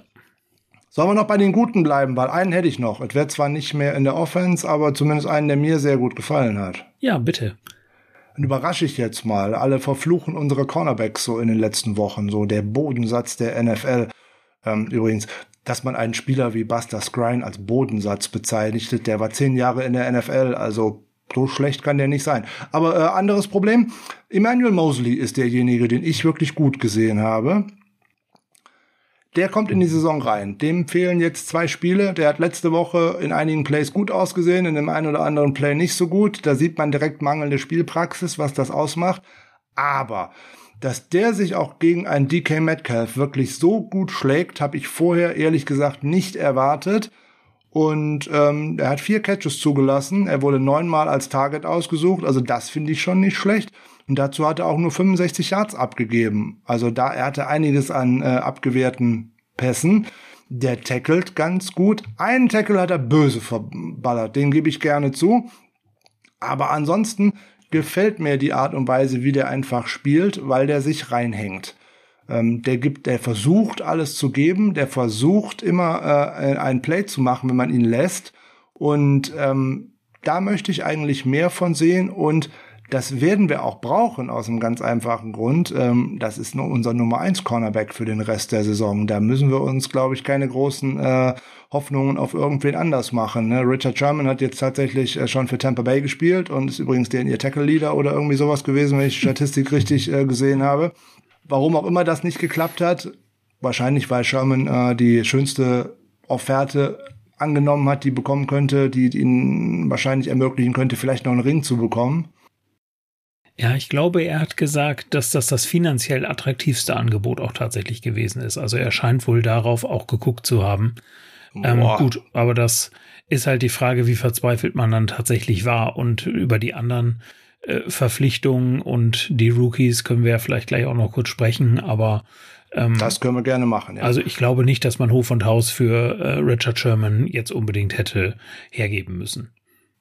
Ja, ist die Frage, ob man äh, sich dann die Verpflichtungen von äh, Kirkpatrick oder von Josh Norman und wie auch immer die ganzen Cornerbacks, die da jetzt schon gekommen oder zum Teil auch schon wieder weg sind, äh, alle denen gehießen haben, ob man denn von Anfang an eventuell dann nach der Verrett-Verletzung doch nochmal Sherman hätte holen sollen. Okay, da kann man jetzt drüber streiten. Ist ja die Frage, wollte der das überhaupt? Die 49ers wetten, technisch sieht ja auch schwierig aus. Wenn ein anderes Team da mehr hat und er ihm ein besseres Angebot hatte oder er halt auch gesagt hat, auch Freunde, ihr müsst mehr bezahlen oder ich warte noch ein bisschen, weiß man alles nicht. Und ähm, Fakt ist auf jeden Fall, im 49ers-Trikot werden wir ihn nicht mehr sehen, weil er auch nicht mehr da ist. Und ähm, jetzt kommt was Interessantes. Ich glaube, so schlecht stehen wir da gar nicht da. Weil wir haben gestern gegen eine Offense gespielt, die in den ersten, äh, ersten Wochen, in der ersten Halbzeit jedes Team wirklich überrannt hat und auch tatsächlich unter schweres Feuer genommen hat, auch gerade im Passing Game. Und so schlecht haben wir da gar nicht dagestanden. Wenn ich dann mir mal so Statistiken dazu angucke, ja, Drake Kirkpatrick, über den können wir jetzt streiten meinetwegen. Der hat vier Targets gesehen, hat drei Receptions zugelassen für 19 Yards. Ist nicht viel, würde ich jetzt mal so glatt sagen. Und über Richtig. den Pass, über die Pass-Interference-Strafe gegen ihn, ja gut, er berührt ihn kurz am Shoulderpad. Okay, wenn das eine Strafe in der NFL ist, müssen wir das hinnehmen. Da müssen wir gleichzeitig fragen, warum die Seahawks nicht vier bekommen haben gestern. Ja. So, und das ist im Endeffekt alles. Tyler Lockett ist schön gefallen und schön gelaufen und alles prima. Aber wenn das eine Strafe ist, kann, kann man mit Defense-Spielen ja eigentlich aufhören. Ne? Der hat den nicht am Trikot gezogen und nicht gehalten oder irgendwas, der hat den kurz am Schulterpad berührt. Also für mich keine Strafe und äh, naja, gut. Ähm, also so schlecht sah der in seinem ersten Spiel nicht aus. Es ist kein Elite-Cornerback. Ohne Wenn und Aber, Faber brauchen wir nicht drüber reden. Aber der macht seinen Job, wenn man ihn unterstützt, gar nicht so schlecht. So, jetzt meckere ich eigentlich grundsätzlich gerne über Dante Johnson. Der hat jetzt gestern als Nickelback angefangen, äh, weil K1 Williams, wir haben über Verletzungshistorie ja auch schon häufig geredet, mal wieder nicht auf dem Feld steht. Äh, ich schätze den Spieler sehr, habe ich ja immer gesagt, nur mit der Verfügbarkeit, das ist so eine Geschichte. So, ja gut, der hat zwei Targets nur gesehen, die hat auch beide abgegeben. Für wie viel Yards? Sieben. Kann man mit zufrieden sein, auf jeden Fall. Aber finde ich Ja. ordentlich. Also das ist alles nicht, wo jetzt habe ich drei, drei Leute, wo ich gesagt habe, so viel Yards haben die noch nicht abgegeben. Ne? Jetzt Mosley irgendwie 58, 65 oder irgendwie sowas. Kirkpatrick 19, Dante Johnson 7. Ja, also so schlecht ist das nicht, was die Coverage da anbelangt. So. Problem ist, wenn man sich in seinem Scheme in Dinge reindrängen lässt, was man nicht tun machen sollte. Warum tatsächlich ein Aziz Al-Shire da zweimal in Coverage gegen DK Metcalf kommt, wenn der sich in den Slot aufstellt, ist mir nicht begreiflich. Es tut mir leid. Richtig. Ist mir nicht begreiflich. Ne, da war gerade bei dem Touchdown, den er äh, gefangen hat in der Endzone, ähm, da war Dante Johnson als Blitzer eingesetzt und kam einen Ticken zu spät gegen Russell Wilson. Ja, aber Al-Shire war nicht nur ein Ticken zu spät, um versuchen, den Ball abzuwehren, da wäre ja fast ein Güterzug, hätten du durchfahren können. Also, das ist ein Matchup, das darf ich einfach nicht zulassen. Punkt aus. Weil dann muss ich sagen, alles klar, da muss Jimmy Ward hin oder meinetwegen Jackie Tat oder wer auch immer. Aber bitte kein Linebacker gegen einen so dynamischen und großen Wide Receiver. Das ist für mich ein Coverage Bust. Das ist genauso ein Bust wie das, was Jamal Adams sich äh, geleistet hat, als er Debo Samuel einfach hat freilaufen lassen. Für mich. Ja. Mhm. Da, das geht nicht. So, da muss ich als Defense, das ist ein Fehler des Schemes und äh, ein Fehler von dem, der es gecallt hat. Genau. Oder, ein, oder ein Spieler hat einen Fehler gemacht. Das mag auch alles sein, dass da Coverage äh, tatsächlich nicht so angesagt war und dass man da irgendwie einen anderen Bast hat. Aber das ist ein Scheme-Fehler. Und ähm, ja, wenn man jetzt gerade über Coverage schlecht redet, äh, äh, Aziz Al-Shire hat ja sicher ein ganz gutes Spiel, was Tackling und dergleichen und äh, gemacht hat gegen den Run und so. Aber in der Coverage, ei, ei, ei, ei, ei. Also wie gesagt, äh, 100% Reception-Quote abgegeben, zwei Touchdowns abgegeben, Passer-Rating äh, von ähm, Russell Wilson gegen Aziz Al-Shire 158,3, perfekt, sechs Sätzen, mehr brauchen wir dazu nicht sagen. Ja, das ist leider so, aber auch da, du hast es eben, glaube ich, schon vollkommen richtig gesagt. Es ist einfach nicht das Problem, dass es an dem Spieler liegt, der einfach schlecht ist, sondern es ist das Scheme, was einfach dafür sorgt, dass du das, was wir ja für die 49ers immer wieder ansprechen, äh, wenn wir über den Blake Martinez der Woche sprechen, ne, gegen wen musst du deine starken Waffen, deinen George Kittle und so weiter schicken, damit da was passiert. Und wenn du das einfach als, als Defense auch wissen musst, dass du im Grunde sagst, da ist im Grunde meine Schwachstelle und das darf nicht passieren, dann musst du halt alles tun, um es zu verhindern, dass halt einer der beiden starken Wide Receiver, wenn nicht sogar der stärkste äh, in dem Team, dass der dann in solche Matchups kommt, das musst du verhindern. Und da sehe ich das Problem weniger bei Ais Al-Shair, äh, als auch dann, als dann, bei Demeco Ryans, der ja halt noch lernen muss. Ne? Der ist ja nun auch äh, Rookie als Defensive Coordinator und das gehört dann sicherlich auch dazu. Und deshalb bin ich auch immer jemand, der sagt, du kannst diese Fehler machen aber bitte nicht zweimal oder nicht dreimal. Man muss halt daraus lernen und das werden wir jetzt abwarten müssen. Ja, genau. Das ist immer ein Spiel von Try and Error und vor allem man muss lernen aus Dingen, die man gemacht hat. Wenn wir an die 2017er Saison zurückdenken, das war die erste Saison von Robert Sully. Äh, Glückwunsch übrigens an ihn. Ähm, erster Ja. Sieg als äh, NFL-Head Coach. Man schaut ja doch als geneigter 49ers-Fan gerne inzwischen mal auf die grüne Filiale der Gang Green und schaut, wie sich das da so entwickelt. Das sieht vieles so aus wie 2017 bei den 49ers, wenn ich ehrlich bin. Äh, insbesondere viele Verletzungen, die sie jetzt auch schon gehabt haben. Also es sieht sehr aus wie bei den 49ers. Haben aber gestern gegen die Tennessee Titans gewonnen. Äh, Nochmal auch danke an äh, Ryan Bullock, der das äh, mögliche Spiel ähm, ausgleichende Field Goal in der Overtime mit auslaufender Uhr auch noch verschossen hat. Also Glückwunsch an die Jets, da freuen wir uns drüber. Und ähm, ja, Demeco Ryans wird das noch definitiv lernen müssen. So und ähm, bei Robert Sully ging das auch erst besser, als ein gewisser Robert Ro- äh, Richard Sherman dazugekommen ist.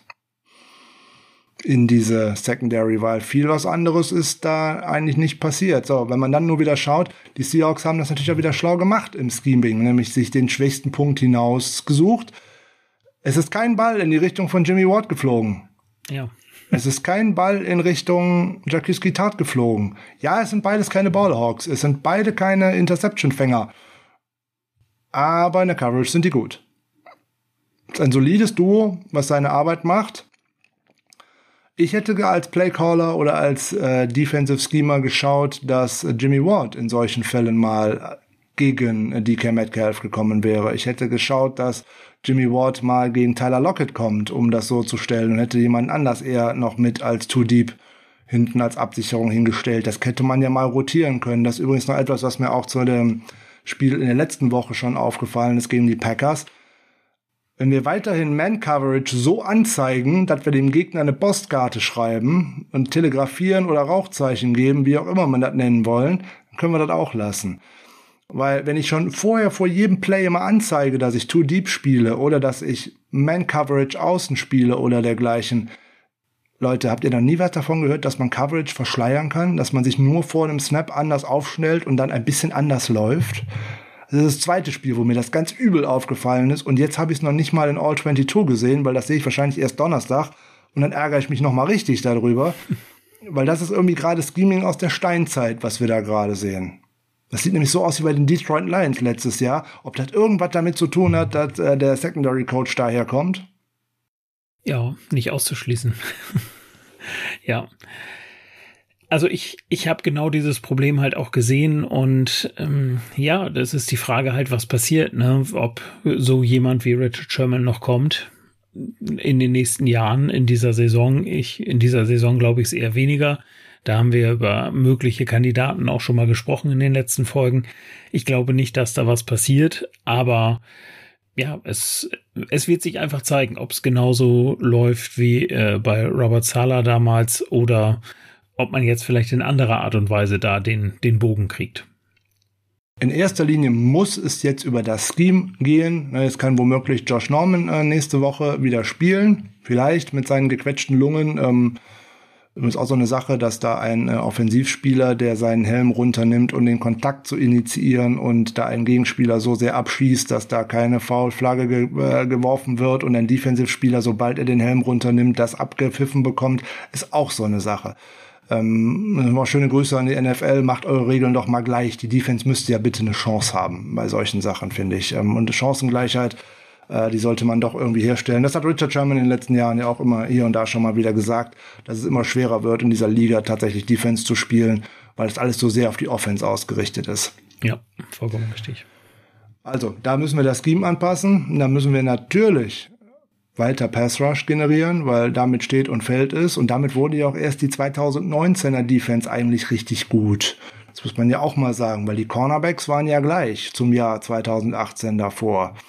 Nur der Pass Rush hatte sich durch Nick Bosa völlig verändert und somit konnte die Secondary deutlich besser aussehen. Und da müssen wir definitiv noch dran arbeiten, weil so gut die erste Halbzeit war, so schlecht war die zweite Halbzeit. In der zweiten Halbzeit kein Sack mehr, nur noch zwei Pressures. Mit dem gleichen Spielerpersonal. Da ist keiner rausgegangen aus der Defensive Line. Da ist auch in der Rotation, es waren alle weiterhin dabei. Ähm, da ist kein Spieler verletzt rausgegangen. Da waren in der Rotation waren dabei mit äh, DJ Jones mit 28 Snaps, äh, Kinlaw mit 31, Street mit 17, die Ford halt nur 12, hatten wir ja äh, vorhin schon mal gesagt. Aber dann eben Bosa 39, Hurst 20, Armstead 38, er bekam 21, Key 18. Also da konnte man schön durchwechseln aber Druck hat man nicht mehr dahin bekommen. Und da ist für mich die Frage, wieso nicht? Weil die Seahawks hatten ja jetzt auch keine anderen Spieler auf dem Feld und die haben auch nicht umgestellt, dass sie immer zwei Titans auf dem Feld hatten. Ist mir nicht ganz klar. Und äh, wenn ich den Druck mit meinem Foreman Rush nicht mehr generieren kann, warum blitze ich nicht mehr? Ich muss doch irgendwas tun. Ich kann doch Russell Wilson nicht einfach nur werfen lassen. Ja, genau, das war das Problem, dass genau das passiert ist. Und ich habe hab mich auch gewundert, weil ich frage mich dann immer, diese Spieler, klar, natürlich, die, die stehen einige Zeit lang auf dem Platz, aber die sind doch da nicht fix und fertig. Die haben doch auch gerade die Halbzeit durchgehabt. Das ist ja nicht so, dass da jetzt die Kräfte nicht mehr da sein können, um jetzt auf einmal diese Leistungen, die sie da am Anfang gezeigt haben, nochmal zu bringen. Aber auch da wieder äh, an die Adresse von Demeco Ryans. Wenn ich das sehe, dass das nicht mehr funktioniert, dann muss ich was tun. Da kann ich mich nicht hinstellen und sagen, ja, okay, dann funktioniert das jetzt nichts, nicht mehr. Dann müssen jetzt halt mal die Cornerbacks und die Safeties ähm, gucken, wie sie da im Defensive Backfield da irgendwas reißen können, sondern dann muss ich das ja unterstützen. Wie du schon sagst, über einen Blitz, der ja passiert ist, nicht so häufig, ähm, aber das wäre aus meiner Sicht da, da eine Möglichkeit gewesen. Oder man tauscht halt mal das Spielerpersonal. Dann geht Nick Bosa halt mal von, von rechts nach links und Vielleicht hat er da gegen den Spieler äh, eine bessere Chance und die Ford kommt von der anderen Seite oder ein Samsung Ebocam oder man versucht es mal mehr über die Mitte irgendwie hinzukriegen. Hat mir ein bisschen gefehlt, diese Kreativität da in der Defense einfach.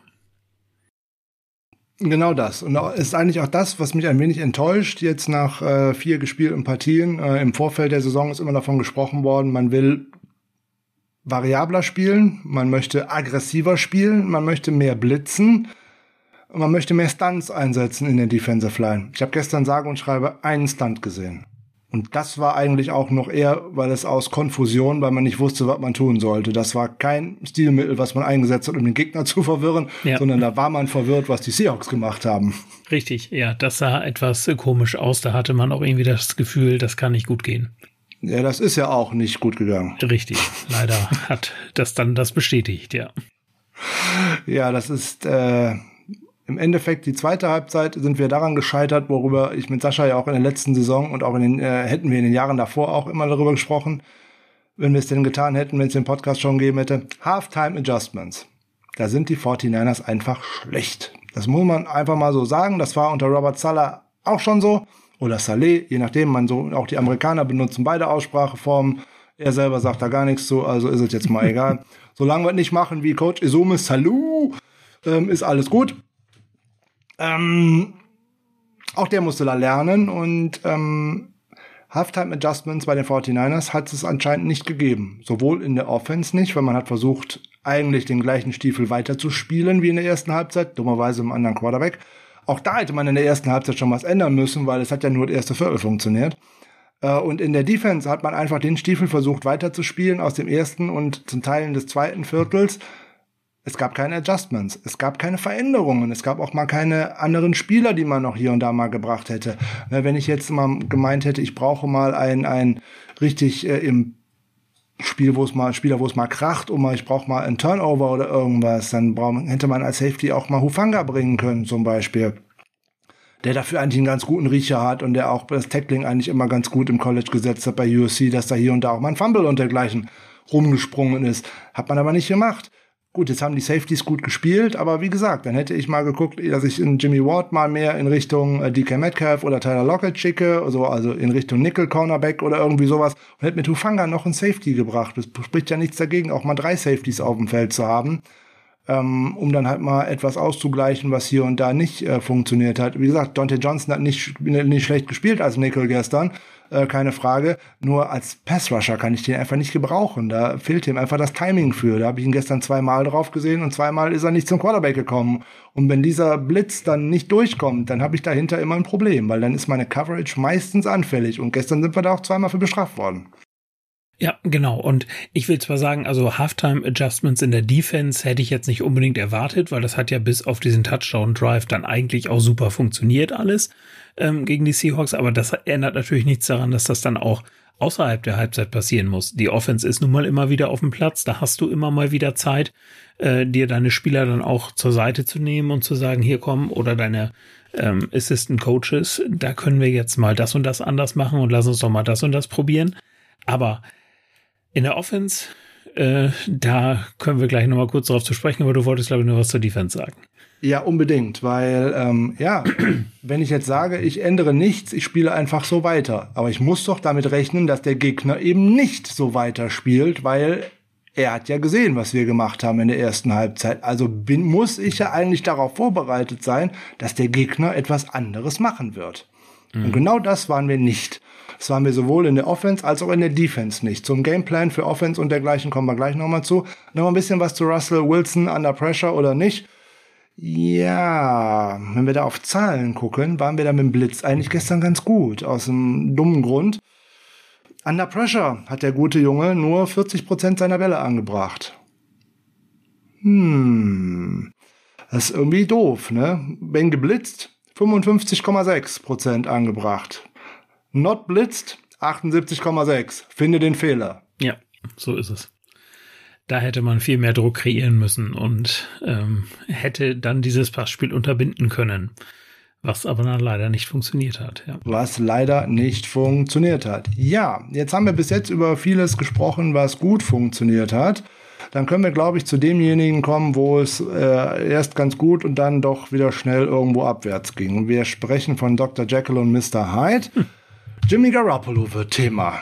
Wir kommen ja nicht drum rum, wir müssen darüber sprechen. Und ähm, ich würde mal folgendermaßen anfangen wollen und sagen, der Beginn war echt gut.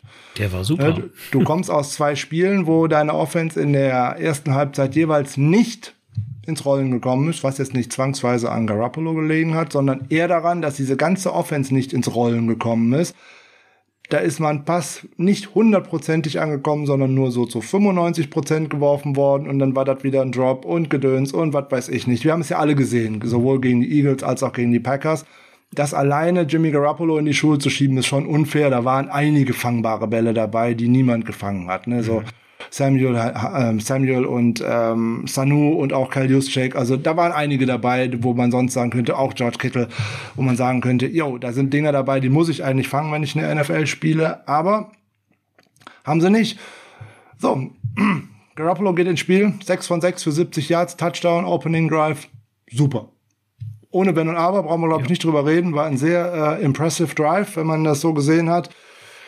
Aber dann 8 von 17 für 95 Yards bis zur Halbzeit und eine Interception. Die Interception ist für mich genauso unglücklich, wie sie letzte Woche gewesen ist.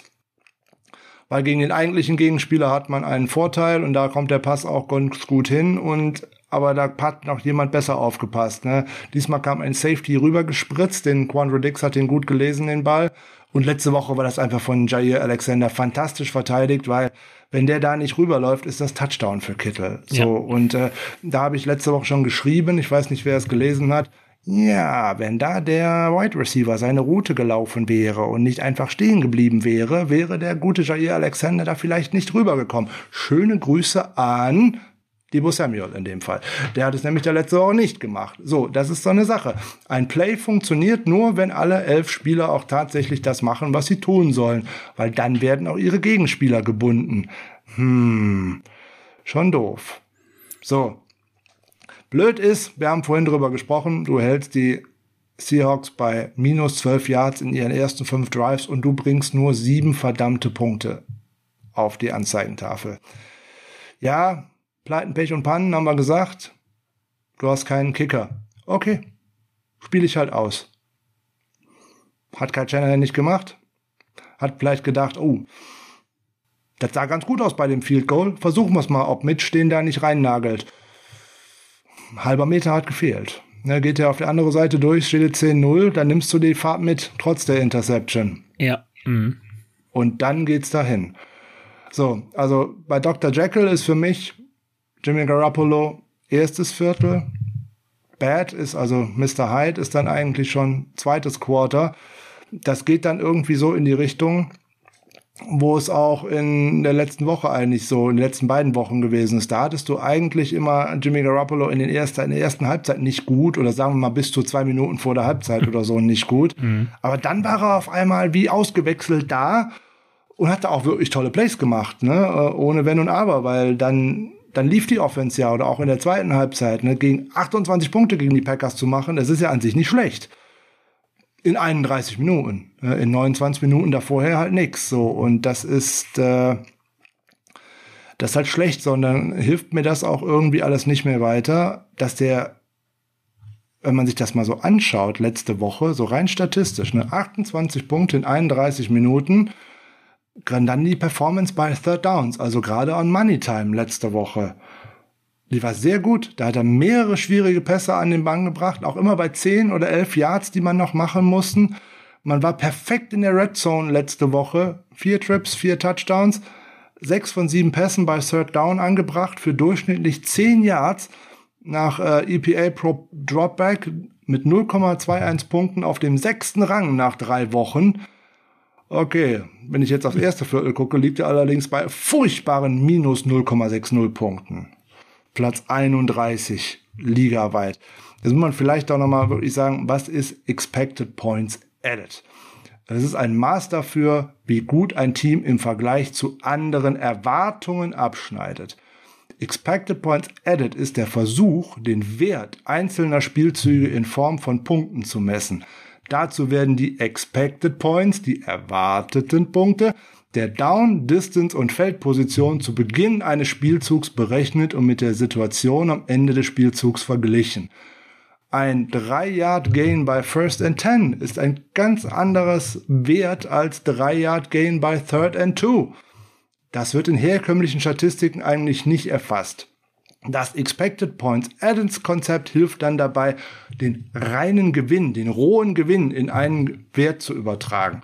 Wenn ein Team beispielsweise einen Drive an der 50-Yard-Linie beginnt, liegt die erwartete Punktzahl zu Beginn des Drives bei 2,5 ungefähr über die letzten Jahre hinweg gesehen. Wenn das Team den Drive mit einem Field Goal abschließt und somit drei Punkte erzielt, wird sein EPA für diesen Drive ermittelt, indem die erwarteten Punkte von den tatsächlich erzielten abgezogen werden. Also Field Goal gemacht, drei Punkte, ich habe erwartet 2,5, macht 0,5 EPA pro Play. So, damit man das mal in einen richtigen Kontext äh, bringt, was das denn bedeuten soll. So, dabei war Jimmy richtig gut. Ja, aber dann kommt halt wieder Mr. Hyde. Und das ist das Problem. Das ist aber auch das Problem, was wir über die letzten Jahre immer wieder gehabt haben. Das Problem haben viele Quarterbacks in der NFL. Nicht jedes Team hat einen Mahomes oder einen Rogers oder einen Wilson. Und danach sieht das schon ganz anders aus. In den ersten drei Wochen war Matthew Stafford das Maß aller Dinge in der NFL. Gestern nicht mehr. Mhm. Und so schnell kann das gehen. Ja, hast du vollkommen recht. Woran es dann gelegen hat, ist natürlich auch immer schwer zu sagen im Nachhinein. Also jetzt nach dem Spiel ist dann ja rausgekommen, dass er sich in diesem ersten Drive schon seine Wadenverletzung zugefügt hat und dass er dann auch gesagt hat, das hat mich irgendwie behindert und ich habe aber versucht, das irgendwie so rauszulaufen, ne? Und äh, ist deshalb dann noch nicht an den an den Rand gegangen. Klar, wir haben es aber in den letzten Spielen ja auch gesehen, dass es nicht lief ohne Wadenverletzung. Also insofern, ähm, genau, was ich ganz interessant fand, was natürlich gleich in den sozialen Medien dann hochgekommen ist, als dann Trey Lance in der zweiten Halbzeit gestartet hat und die Wadenverletzung kam, so nach dem Motto, ja, ja, genau, Wadenverletzung. Das hat, dann hat wahrscheinlich Kyle Shanahan in der Kabine gesagt, äh, Trey Lance startet jetzt und Jimmy Garoppolo hat sich in die Warte gegriffen und Aua geschrien. Aber so ist es dann ja tatsächlich nicht gewesen. Und ich habe das, wenn man das dann nochmal so im Nachhinein dann sieht, so, so kurz vor der Halbzeit habe ich Jimmy Garoppolo da draußen mal laufen sehen und habe mir gedacht, irgendwie läuft der nicht so rund. Mhm. Irgendwas ist da. Und äh, im Endeffekt hat sich das dann tatsächlich bestätigt. Und ähm, da, wie gesagt, das kann natürlich auch daran gelegen haben, aber es ändert nichts an dem Grundproblem, von dem du gerade gesprochen hast. Vollkommen richtig. Ja. Und wenn man sich die äh, Pre-Game, äh, After-Game Press Conference angeschaut äh, hat, Garoppolo war sehr emotional, wie ich finde. Ja. Und ähm, dass ihn das angefressen hat, das hat man wirklich gemerkt. Und ähm, natürlich sieht er jetzt natürlich auch seinen Job in Gefahr. Ist ja keine Frage. Brauchen wir auch nicht drüber reden. Aber kein Spieler geht freiwillig raus. Und jetzt mal ganz ehrlich, es stand zur Halbzeit 7 zu 7. Welchen Grund hätte man dafür einen Quarterback-Wechsel gehabt? Kein. Keinen. Genau. Und das hat Keinen. Kyle Shanahan ja auch angesprochen. Er hat es ja ausdrücklich gesagt. Ähm, das ist eine Sache, über die können wir uns gleich nochmal unterhalten. Das habe ich, da bist du mehr Experte als ich das bin. Und ähm, vielleicht kannst du mir das erklären. Aber äh, Kyle Shanahan hat ja danach gesagt, wir hatten keinen Gameplan für Trey Lance. Und äh, dementsprechend hat er am Anfang auch relativ schlecht ausgesehen, als er dann äh, gespielt hat. Also, und da hat man ja auch daran, daran hat man ja auch gemerkt, es war von Anfang an der Plan, Jimmy Garoppolo dieses Spiel durchzuspielen.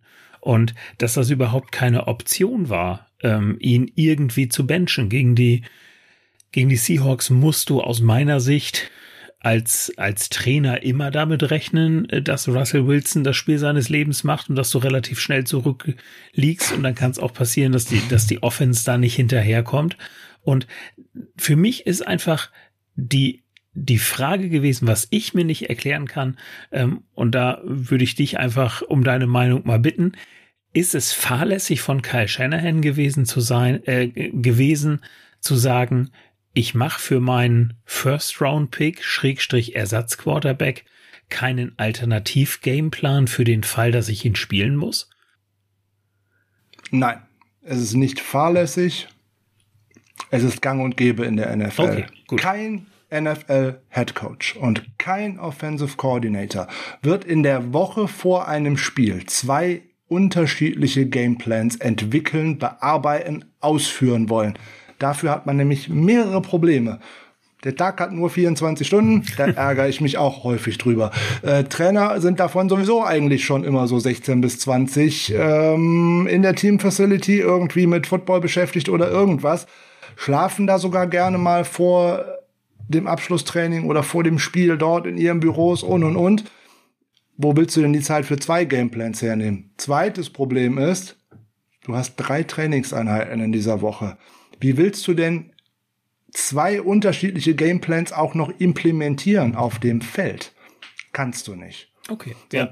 Das ist das Problem, was ich ähm, nach dem Draft schon mal gesagt habe, als wir über Quarterbacks gesprochen haben das ist echt schwierig. Das ist wirklich schwierig. Du hast in der heutigen NFL nicht mehr die Trainingszeit, das alles so ähm, in verschiedenen Art und Weisen trainieren zu können, dass du sagst, hey, falls ich zu dem Punkt komme, dass Quarterback A sich verletzt, dann habe ich aber tatsächlich noch 1293 Plays im Hintergrund, die ich schon einstudiert habe mit dem anderen. Das geht nicht. Ähm, die Zeit ist einfach nicht mehr da. Wenn man jetzt früher sehen konnte, die konnten alle so viel trainieren, wie sie wollten, von morgens bis abends und in der, was weiß ich nicht, was die da alles tun durften. Ey, die müssen nach spätestens zwei Stunden von diesem Trainingsfeld runter sein. Mhm. Ja, und dann noch bestimmte Sachen, du darfst ganz viele Sachen nicht in Pads machen und, und, und, weiß der Geier irgendwas sondern weißt du schon, montags, dienstags ist frei, mittwochs geht das Training wieder los, dann hast du noch den Donnerstag, wo noch eigentlich eingeübt wird, was neu sein soll. Freitags ist im Endeffekt nur ein Abschlusstraining und Samstag ist maximal noch ein Walk-off, wenn äh, ein Walk-on, wenn überhaupt, da ist nichts mehr, da passiert nichts mehr, Walk-through, so, Entschuldigung. Mhm. Da passiert nichts mehr, um diese ganzen Plays einüben zu können. Das muss man in der Off-Season machen und auch da ist das ganz schwierig, da hast du eigentlich überhaupt keine Zeit dafür, weil du arbeitest ja auch da schon darauf hin, dass du deinen ersten Spieltag vorbereitest. So, jetzt hatte man in der Offseason das Glück, da keiner von beiden war verletzt. Da wird man schon das ein oder andere einstudiert haben. Ich habe heute auch irgendwo gelesen, Kyle Shanahan hätte für diese Art Quarterbacks kein, keine Spielzüge. So ein Unfug, als ob der sein Playbook aus der Washingtoner Zeit nicht mehr hätte. Quatsch. Also wenn ich sowas schon lese, da fällt mir nichts mehr zu ein. Nur das ist halt nicht einstudiert vor dem Spiel, weil du da keine Trainingszeit für hast. So, ob das jetzt fahrlässig ist, frag mich doch mal bitte, ob äh, die Dallas Cowboys in der letzten Saison einen anderen Gameplan einstudiert haben für den Fall, also für Andy Dalton, für den Fall, dass sich Doug Prescott verletzt. Mhm. Okay, vielleicht äh, um die Frage mal so ein bisschen abzumildern, in Anführungszeichen einen ganzen Gameplan, okay, überhaupt gar keine Frage, aber macht es nicht Sinn, so gewisse Spielzüge? Ich meine, wir haben Trey Lance ja auch in den Spielen schon gesehen. Waren das aus deiner Sicht eher so Spielzüge, wo man sagt, die waren eigentlich auch für Jimmy Garoppolo gedacht? Oder waren das schon auf Trey Lance bezogene Spielzüge, die man ja dann auch hätte öfter dann wählen können, als er dann in der zweiten Halbzeit auf dem, auf dem Feld gestanden hat? Ich glaube, dass wir den ein oder anderen tatsächlich für äh, Trey Lance designten Spielzug gesehen haben, wie zum Beispiel den Touchdown Run letzte Woche vor der Halbzeit gegen die Green Bay Packers. Das machst du mit Jimmy Garoppolo definitiv nicht. Äh, mhm. Äh, auch nicht, wenn du da drei äh, Trent Williams für den herlaufen lassen könntest. Da ist er einfach nicht schnell genug für. Und du willst den auch nicht in so eine Situation bringen. Aufgrund der ganzen Verletzungshistorie. Und ähm, das ein oder andere Play wirkte schon in den letzten Wochen gerade auch im ersten Spiel gegen die ähm, Detroit Lions war ja der eine Pass, den er geworfen hat, der erste NFL-Pass von ihm, der direkt zum äh, Touchdown wurde und äh, ansonsten hat er ja nichts mehr geworfen bis gestern. Dann war er nur noch für drei Rushing Plays auf dem Feld. Äh, schon schwierig irgendwie, mhm. finde ich. Ähm, der wirkt noch sehr roh. Ist er ja natürlich Klar, auch. Muss richtig. er natürlich auch sein, weil da gibt's ja auch einfaches Zahlenmaterial zu. Ja, der hat in seiner College-Karriere, da fehlt natürlich ein komplettes Jahr jetzt zum Schluss. Wir haben schon häufiger darüber gesprochen. Aber auch davor hat er, lass mich nicht lügen, 380 oder 381 Pässe nur geworfen. Nur ja. Mhm. geworfen. Mhm. So, wenn man jetzt guckt, äh, RG3, ich habe heute die Statistik noch gelesen, der ist irgendwie mit der vierfachen Anzahl dieser Pässe mit 1280 Passing Attempts aus dem College gekommen. Ne, ein, ein Wilson oder wer auch immer jetzt, äh, Russell Wilson ja auch, jede Menge davon aus dem College schon gehabt, weil die über Jahre hinweg dort Starter gewesen sind. Trey Lance war nur ein Jahr ein Starter. Sein zweites Jahr wäre dort gewesen, aber das ist ja wegen der Pandemie ausgefallen. Also der ist wirklich noch sehr roh. Und dieses sehr rohe mit einem Spielplan dann zu, mit einem Veteran auf, der ein ganz anderes Skillset hat, zusammenzubringen, das ist echt schwer. Das ist echt schwer. Das wäre für äh, Trey Lance bei Baltimore viel einfacher, weil Lamar Jackson eine ähnliche Art Quarterback ist. Mhm. Weil erst, man traut so erst mal seinen Füßen in Anführungszeichen oder seinen Beinen äh, als dem Arm. Und äh, da ist das Skillset ähnlicher, nicht gleich, aber ähnlicher. Warum hatten die zwei Jahre lang RG3 als Backup? Klar um das zu zeigen. So, jetzt hat man hier zwei völlig unterschiedliche ähm, Richtungen. Einmal die, sagen wir mal, die moderne NFL-Richtung, dahin, wo sich viele Teams bewegen, nämlich den Quarterback, der läuft, der äh, Rushing Touchdowns macht, der äh, Scramble, der aus dem Lauf wirft und äh, auch noch wahrscheinlich immer 350 Yards passen soll. Und auf der anderen Seite hast du den Quarterback, der in seiner Pocket steht, der seine Reads durchgeht, der den Ball schnell loswirft und nach Möglichkeit keine zwei Schritte läuft. Ja, vollkommen richtig. Okay. Jetzt könnten mir viele sagen, das letzte von mir beschriebene System ist nicht mehr erfolgreich. Ja, das letzte von mir beschriebene System hat letzte Saison den Super Bowl gewonnen. So, ne, erfolgreich ist immer das, was funktioniert. Mhm.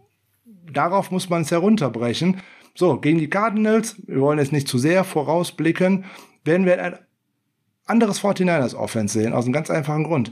Jetzt werden Plays implementiert in dieser Woche, die man auch im Camp und dergleichen sicherlich schon gespielt hat, aber die hat man nicht in Vorbereitung auf das letzte Spiel gespielt, weil man ja von Garoppolo als Starter ausgegangen ist. Und da würde ich auch mit einem anderen Gameplan losgehen, weil dass Garoppolo mich, mich zu einem First Down scrambled, möchte ich einfach nicht sehen. Nein, außer es ist ein Quarterback-Sneak.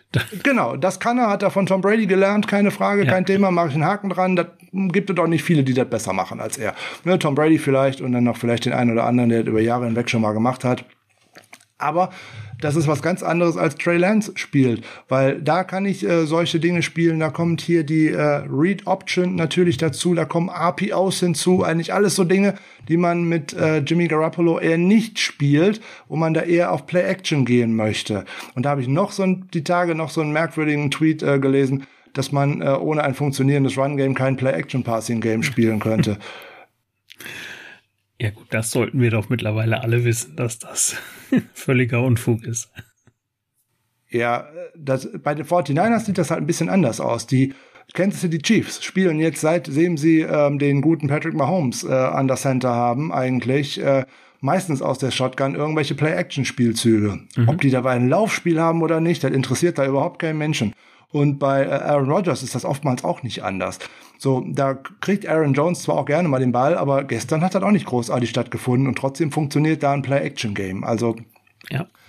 Es ist ein Unterschied, ob ich das Play-Action-Game äh, im Endeffekt äh, einsetze, wie die gerade von mir beschriebenen Mannschaften das tun, oder ob man es macht wie Baltimore oder auch eben die 49ers, wo eben eins immer ins andere greift, so dass alles aufeinander aufbaut. Es gibt außer Baltimore und die 49ers keine Teams in den in der NFL, wo der in ihr Run-Game so sehr auf das ähm, oder die Verzahnung zwischen Run-Game und Passing-Game so eng ist, weil man eben alles aus den gleichen Formationen heraus spielen möchte und dem Gegner eigentlich auch nie zeigen möchte, was man denn eigentlich so gerne macht.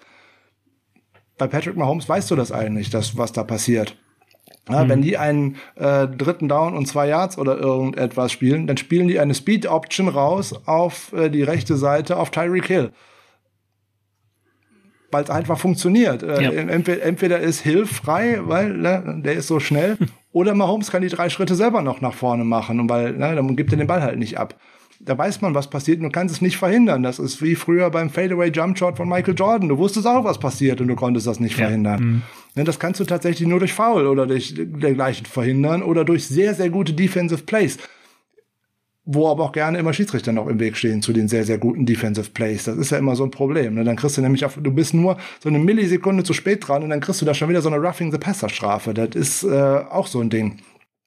Die Gesundheit der Spieler soll bitte überall und gerne geschützt werden. Dann aber, ich habe es ja vorhin schon mal gesagt, bitte für beide Seiten gleich. Offensive und Defensive Spieler, äh, Defensive Spieler müssen auch geschützt werden. Und man kann nicht immer nur alles abpfeifen, nur um die Stars der Liga zu schützen.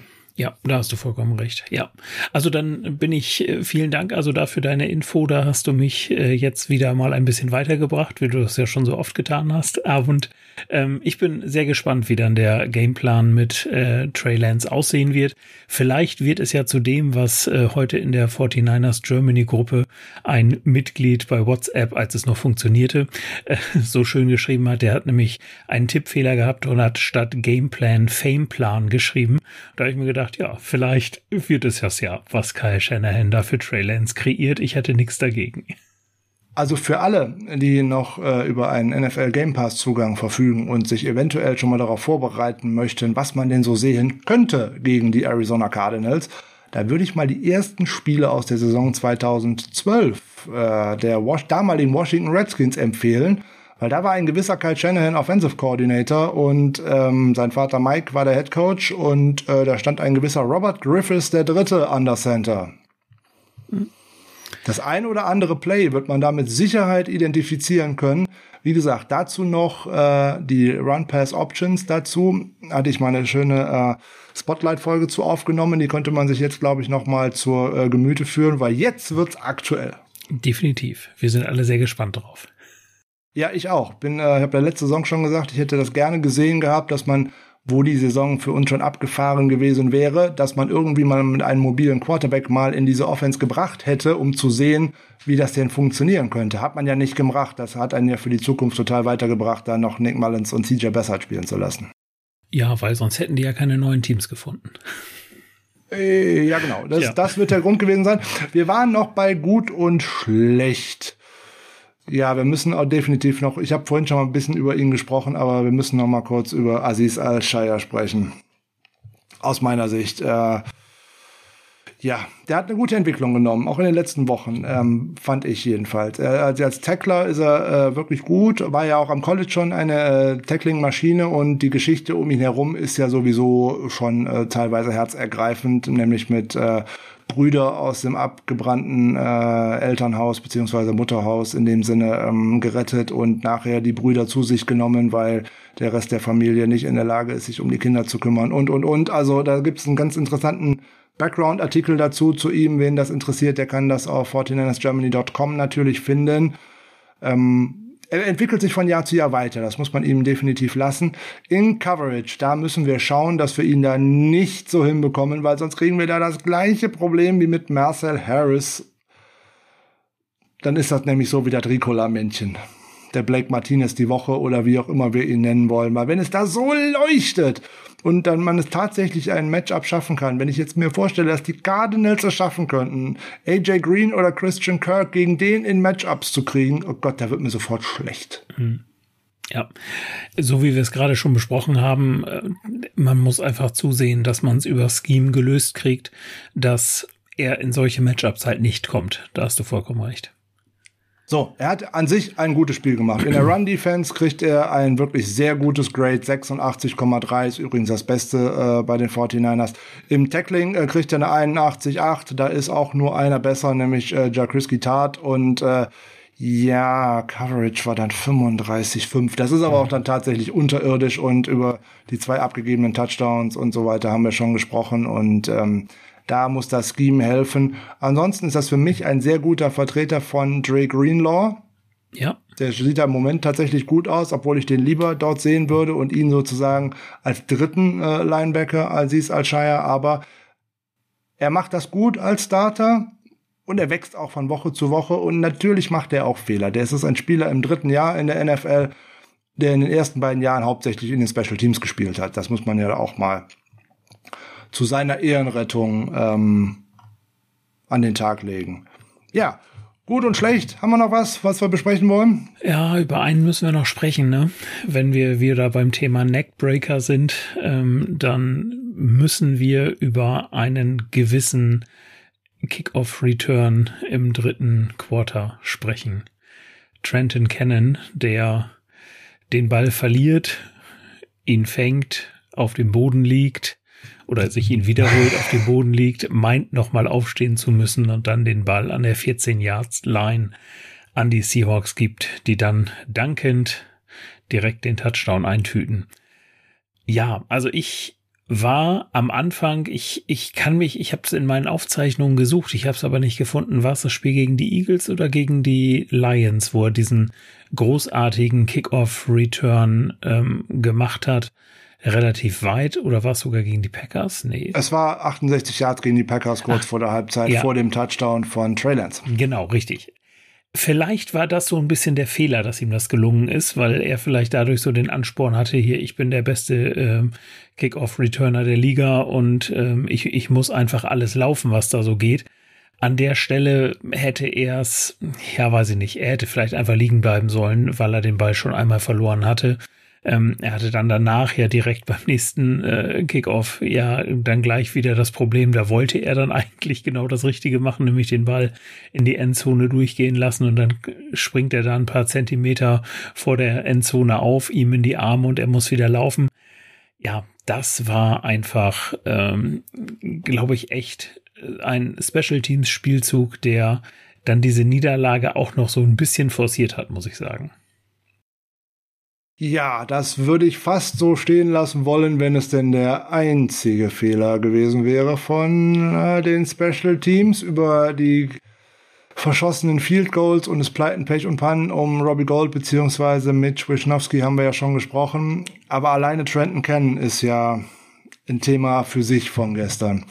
Ein ganz starkes Play als Gunner, sehr schöner Tackle, hat einen sehr schönen äh, Freddie Swain an einem Return gehindert und dergleichen. Super.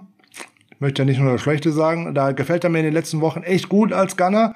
Und da hat er auch gegen die Packers schon einen sehr guten Job gemacht. Und der Kick-Return hat die 49ers letzte Woche ins Spiel zurückgebracht, weil sonst wären die, glaube ich, äh, vor, eigentlich vor, vor einem, naja, sowas von einem Bus gestoßen worden, wie sonst was. So sah das gegen die Packers in der zweiten Halbzeit nicht so schlimm aus. Dieser Erweckungsmoment war da. Womöglich hast du recht dass er das jetzt auch noch wieder versuchen wollte. Oder je nachdem, was man ihm auch mit auf den Weg gegeben hat. Das ist ja auch immer so eine Sache. Ja, das kann natürlich auch sein. Aber, aber, aber, du hast vollkommen recht. Ein Muffed Punt oder das ist so eine Sache. Ich mache schon einen Fehler, mache ich ihn denn dann unbedingt noch schlimmer, wenn ich dann versuche, nicht wie eine Schildkröte auf dem Ball liegen zu bleiben, sondern dann noch wieder nach vorne zu laufen, weil dann muss ich doch auch wissen, ich muss es im Hinterkopf haben, dass der Gegner aber sowas von heiß ist, mir jetzt den Ball abzunehmen. Die werden auf den Tackeln, auf den Ball tackeln, so als ob die mich töten wollen. Und im Endeffekt, dann passiert es, dann geht es weg. So, und auch das ist wieder so eine schöne Parallele zu, äh, dem, äh, zu einer Seahawks-Niederlage. Wir haben vorhin über Chase McLaughlin kurz gesprochen. Dann denke ich an die letzte Saison zurück in Seattle. Ähm, schöne Grüße an Dante Pettis. ne? Mhm genau das gleiche passiert. Und anschließend ist auch der Touchdown passiert für die Seahawks und äh, haben das Spiel verloren. Ja, Points of Turnovers ist übrigens noch so ein Thema, da sprechen wir gleich auch noch mal drüber. Ja, was einem leider. gerne mal, was einem gerne mal den Nacken bricht. Aber wir waren noch bei Trenton Cannon. Du hast schon äh, das nächste Play angedeutet, wo er einen Punt dann doch noch aufnimmt, der irgendwie äh, dummerweise nicht in die Endzone geht, wo man dummerweise mal mit rechnen muss. Und wenn man sich auf den Gegner mal besser vorbereitet hätte, weil da spielt nämlich einer der besten Kicker in dieser Liga, netterweise auch ein Australier, da sieht man das recht häufig, dass der Ball dort nicht Richtung Endzone, sondern zurück springt scheint Methode zu haben, würde ich mal so glatt behaupten. Also wer sich in Vorbereitung mal den ein oder anderen äh, Kick äh, oder Punt von den Seahawks angeguckt hat, der hätte das sehen können. Das hat man wahrscheinlich auch gesehen, aber man hat es nicht so sehr auf dem Schirm gehabt in dem Moment, glaube ich. Dazu kommen immer diese furchtbar diffusen Sichtverhältnisse im Levi Stadium. Da kann man den 49ers immer noch wieder beglückwünschen, dass man keinen Dom gebaut hat. Man hätte seinen eigenen Spielern dabei nämlich auch geholfen oder auch den Zuschauern, weil auf der Gegengrad ist man gestern wieder gebrutzelt worden, weil der Wind das alles so da reingeblasen hat, dass man da eigentlich Spiegeleier auf den Sitzen hätte braten können. Aber naja, das ist ein ganz anderes Thema. Trenton Cannon hat dummerweise auch noch als Gunner vorher mal einen Ball, anstatt ihn im Feld zu halten, ist er mit dem Ball in der Hand in die Endzone gerutscht, anstatt ja. den Ball irgendwo zu nageln an der Zwei-Yard-Linie oder irgendwas, weil er muss ihm ja eigentlich nur in Touch geben, dass der im Feld bleibt. Warum hält er den Ball fest und rutscht damit in die Endzone? Kannte der die Regel nicht oder wie muss ich das jetzt verstehen? Naja, wenn er die Regeln nicht gekannt hat, dann ist es, glaube ich, ein viel größeres Problem. Ähm, und ich kann mir vorstellen, dass wir ihn dann so schnell auch nicht wiedersehen. Andererseits waren die Leistungen ja, die er bisher gezeigt hat in, in diesem Bereich dann auch in Ordnung, gerade wie du sagst, ne, als ähm, im Special Teams bei den eigenen Kickoffs oder bei den Punts ähm, hat er ja schon schon Leistungen gezeigt und es ist ja nun auch nicht so, dass wir Running Backs gerade äh, auswählen können, wie wir nur wollen. Er ist vollkommen richtig. Das Doofe ist, wenn wir über eine Unit hätten sprechen können vor diesem Spiel, hätte ich gesagt, boah, was hat sich verbessert zum Jahr 2020 oder auch zum Jahr 2019? Ich habe ja in der letzten Saison gerade viel über Special Teams gemeckert. Ich habe viel gemeckert über Returner oder nicht nicht nicht nicht, Returner. nicht Returner genau. Dann natürlich noch wir denken an das Spiel bei den Saints. Ne? Schöne Grüße an Richie James, der hat nämlich da zwei solche schöne Muff Punts und dergleichen hingelegt. Ähm, das sah ja am Anfang der Saison ganz anders aus. In den ersten drei Spielen belegten die 49ers den vierten Platz nach Special Teams DVOA nach den Metriken von Football Outsiders. Letzte Saison war man da auf Platz 23, also man hat sich da deutlich verbessert. Man war 2020 äh, Nummer 12 im Kickoff Return. Okay, da müssen ja viele andere Teams genauso gleiche Probleme gehabt haben, müssen ganz viele Richie James in der Liga rumlaufen. ähm, Platz 30 im Kick Return. Mhm. 16 bei den eigenen Punts, also Kickoff und Punts sind ganz gut. Wischnowski, der macht das ganz gut. Und auf Platz 27 in Punch Return. So. Bei Kickoff sind wir jetzt nach drei Spielen äh, auf Platz 10 gewesen. Im Kick Return auf einmal auf Platz 4. Das wird natürlich der 68 Yard wird der Treiber sein ja, dabei, ist keine Frage. Mhm. Aber auch ansonsten hatte man den einen oder anderen Return, der tatsächlich mal etwas gebracht hat. Neunter bei eigenen Punts und neun auch bei Punt Return. Das ist natürlich verheerend besser, als es vorher gewesen ist. Also da hat Richard Hightower, der Special Teams Coordinator, äh, ja tatsächlich mal was in die richtige Richtung gedreht. Da haben die 49ers natürlich auch mit der Verpflichtung von Spielern wie äh, eben Trent Sherfield auch darauf geguckt, dass ich Wide Receiver oder auch jetzt Running Backs hätte, oder auch Tight Ends, die halt tatsächlich Special Teams spielen können und es vor allem gut machen. Ne? Sherfield war über die letzten äh, vier Jahre bei den Cardinals einer der besten Special Teamer der Liga, was mich immer noch wundert, dass die den nicht einfach mit einem blöden Tender gehalten haben. Aber okay. Ähm, jetzt habe ich wieder mit so einem Wort um mir geworfen. Ne? Ich habe jetzt was von DVOA gesagt. Was bedeutet denn das nur wieder? Defense Adjusted Value over Average. Also auf Deutsch vielleicht verteidigungsbereinigter Wert über dem Durchschnitt. Hm. Das analysiert jetzt im Endeffekt die gesamte Saison und vergleicht den Erfolg bei jedem Spielzug mit dem Liga-Durchschnitt, basierend auf einer Reihe von Variablen wie Down, Distance, Position auf dem Feld, aktueller Punkteabstand, Quarter und Qualität des Gegners. Darf man auch nicht vergessen. Das ist äh, ein, eine Gesamtbetrachtung des Ganzen, wo ganz viele Daten eingeflossen sind aus ganz, ganz vielen Jahren, die dann im Endeffekt pro ausgewertet werden. Ne? Als Maß für die Gesamtleistung eines Teams kann es dann verwendet werden, wenn man es ein bisschen unterschiedlich machen kann. Man kann immer schauen, man kann das nach Down, nach Quarter, nach Rushing oder Receiving, nach Position auf dem Feld, Pässe zu Backs, Pässe zu Receivern und so weiter und so weiter. Da kann man unheimlich viel mit rum spielen und im Zweifel führt das gerade in einem Podcast eigentlich nur zu Unwissenheit und zu Verwirrung, weil man damit so vielen Zahlen spricht. Aber das ist der Wert, an dem man eigentlich mal so Special Teams mal ein bisschen besser messen kann, als auch an Pro Football Focus Grades, weil da sind die einfach furchtbar. Äh, Da sagen die dir gar nichts aus. Da liegst du eigentlich bei allen Spielern immer zwischen 60 und 56 und ansonsten passiert da nichts. Außer da hat einer mal einen Muff Punt oder irgendwas, dann ist er auf einmal bei 25. Du siehst aber, siehst aber nie, dass einer da mal richtig gut ist oder gut bewertet wird, wenn er auch was Gutes gemacht hat. Da ist dieses Defense Adjusted Value over Average tatsächlich richtig gut. Wer sich dafür interessiert, schaut mal auf footballoutsiders.com. Ja, da ist vieles versteckt hinter einem Bezahlteil, keine Frage. Aber die erklären da auch schön, okay, auf Englisch, aber sie erklären da halt auch, was machen sie denn da eigentlich und in welchen Statistiken findet man das Ganze. Nur damit man das Ganze in einen besseren Kontext bringen kann, als wenn man einfach nur immer einen Begriff irgendwo hinschleudert, den man gar nicht selber irgendwo loswerden kann. Verbessert hatten wir uns, jetzt werden wir schwer zurückgefallen sein. Ich habe mir die neuen Zahlen dann noch nicht angeguckt. Ähm, das wird wahrscheinlich auch erst freigegeben, wenn die letzten Spiele dieser Saison gelaufen sind. Also ist ja noch ein Monday Night Game vor uns, aber da werden wir natürlich mal in der nächsten Folge nochmal drüber sprechen, inwieweit uns das da zurückgeworfen hat. Es bringt ohnehin nichts zu sagen, hey, ich, hab, ich bin Nummer 4 DVOA Special Teams. Aber ich sehe eine Entwicklung dadurch ableiten und wir werden es sehen, sobald wir dann tatsächlich mal auch wieder gut in den Special Teams spielen.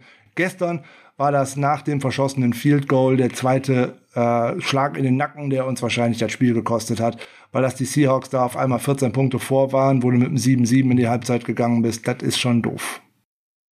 Ja, vollkommen richtig und spielt auch wieder ein bisschen in das rein, was du eben schon mal kurz angedeutet hast.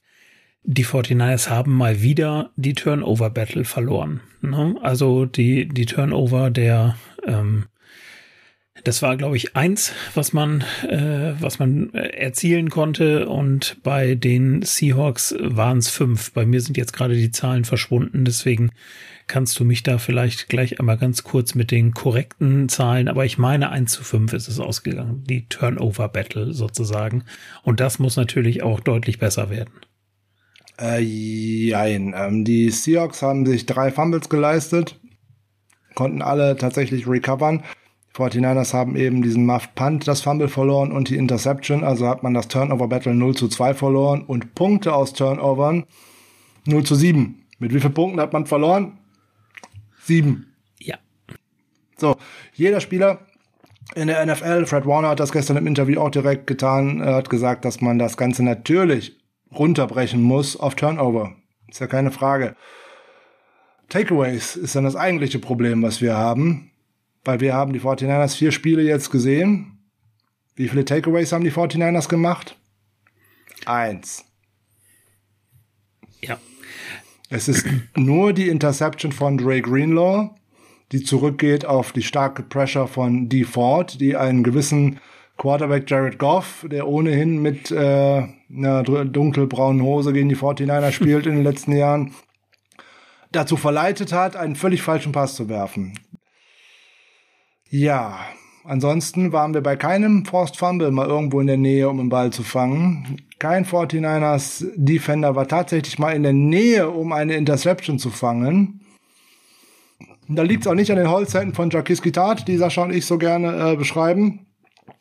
Weil auch da, da hat noch keiner auf die Nummern geworfen, dass der den Ball hätte mal fangen können. Und ähm, dann müssen wir natürlich auf der anderen Seite schauen. Bei Takeaways äh, liegen wir sage und schreibe auf welchem Platz in der NFL? Also eins haben wir.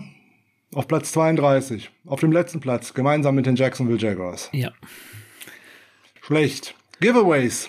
Anderes Thema. Wie viele Bälle haben wir jetzt schon abgegeben? Fumbles, Interceptions. Genug? Ja. Zu viele? Sechs. Macht einen Unterschied von minus fünf. Bedeutet beim Turnover Differential liegen wir auf dem 29. Platz in der NFL. Und das ist schlecht. Dann weiß ich jetzt zumindest, wo mein Zahlenirrtum eben gerade hergekommen ist. Dann waren es nämlich die Totalzahlen, die ich irgendwie im Ja. Kopf hatte. Ja, okay, alles klar. So, wenn man jetzt mal guckt, in vier Spielen hat die 49ers Defense einen Takeaway. Was meinst du denn, wie viele der Liga Spitzenreiter hat? Ich könnte, soll ich dir verraten, wer es ist? Es sei denn, du weißt es. Nee, ah, ich hatte es nachgeguckt tatsächlich, aber das war schon in der Vorbereitung für das Seahawks-Spiel. Das habe ich leider nicht mehr im Kopf. Die Lieder ah doch, ich hatte es mir sogar aufgeschrieben, habe ich es nicht sogar im Podcast gesagt, ähm, als Vergleich. Waren's, äh, nee, nee, sag einfach. Es sind die Buffalo Bills, die jetzt nach vier Spielen elf Takeaways haben. Okay, alles klar, ja. Die hatte ich dann nicht im Podcast erwähnt, weil da hast du ja das vierte Spiel schon mit drin. Ich meine, vor dem Spiel war es noch jemand anders, aber ja. Mh. Gut, die hatten gestern den schönen Vorteil, gegen die Houston Texans zu spielen. Die haben sich da auch gestern wieder mit allem andere als Ruhm bekleckert. Jetzt müssen wir auf eine gemeine Sache ansprechen, weil eigentlich sind wir da, wo wir in der ganzen Ära Shanahan Lynch auch waren. Bei Takeaways und beim Turnover Differential, nämlich auf dem Bodensatz der Liga. Soll ich dir das mal über die vier Jahre, äh, die fünf Jahre hinweg jetzt mal vorlesen, äh, beziehungsweise kurz vortragen, wo wir da gelandet sind, am Ende der Spielzeiten? Ja, kannst du machen, weil ich nämlich gerade noch einen Punkt, einen positiven Punkt gefunden habe, den mit dem können wir dann vielleicht abschließen. Ah, das finde ich gut. Also, Year by Year Turnover, Turnover Differential, Takeaways 2017 Rang 22, Rang 2018 32, 2020 21, 2021 wieder 32. Der Outlier ist 2019, da waren wir auf Rang 6. Schöne Grüße an die Defensive Line.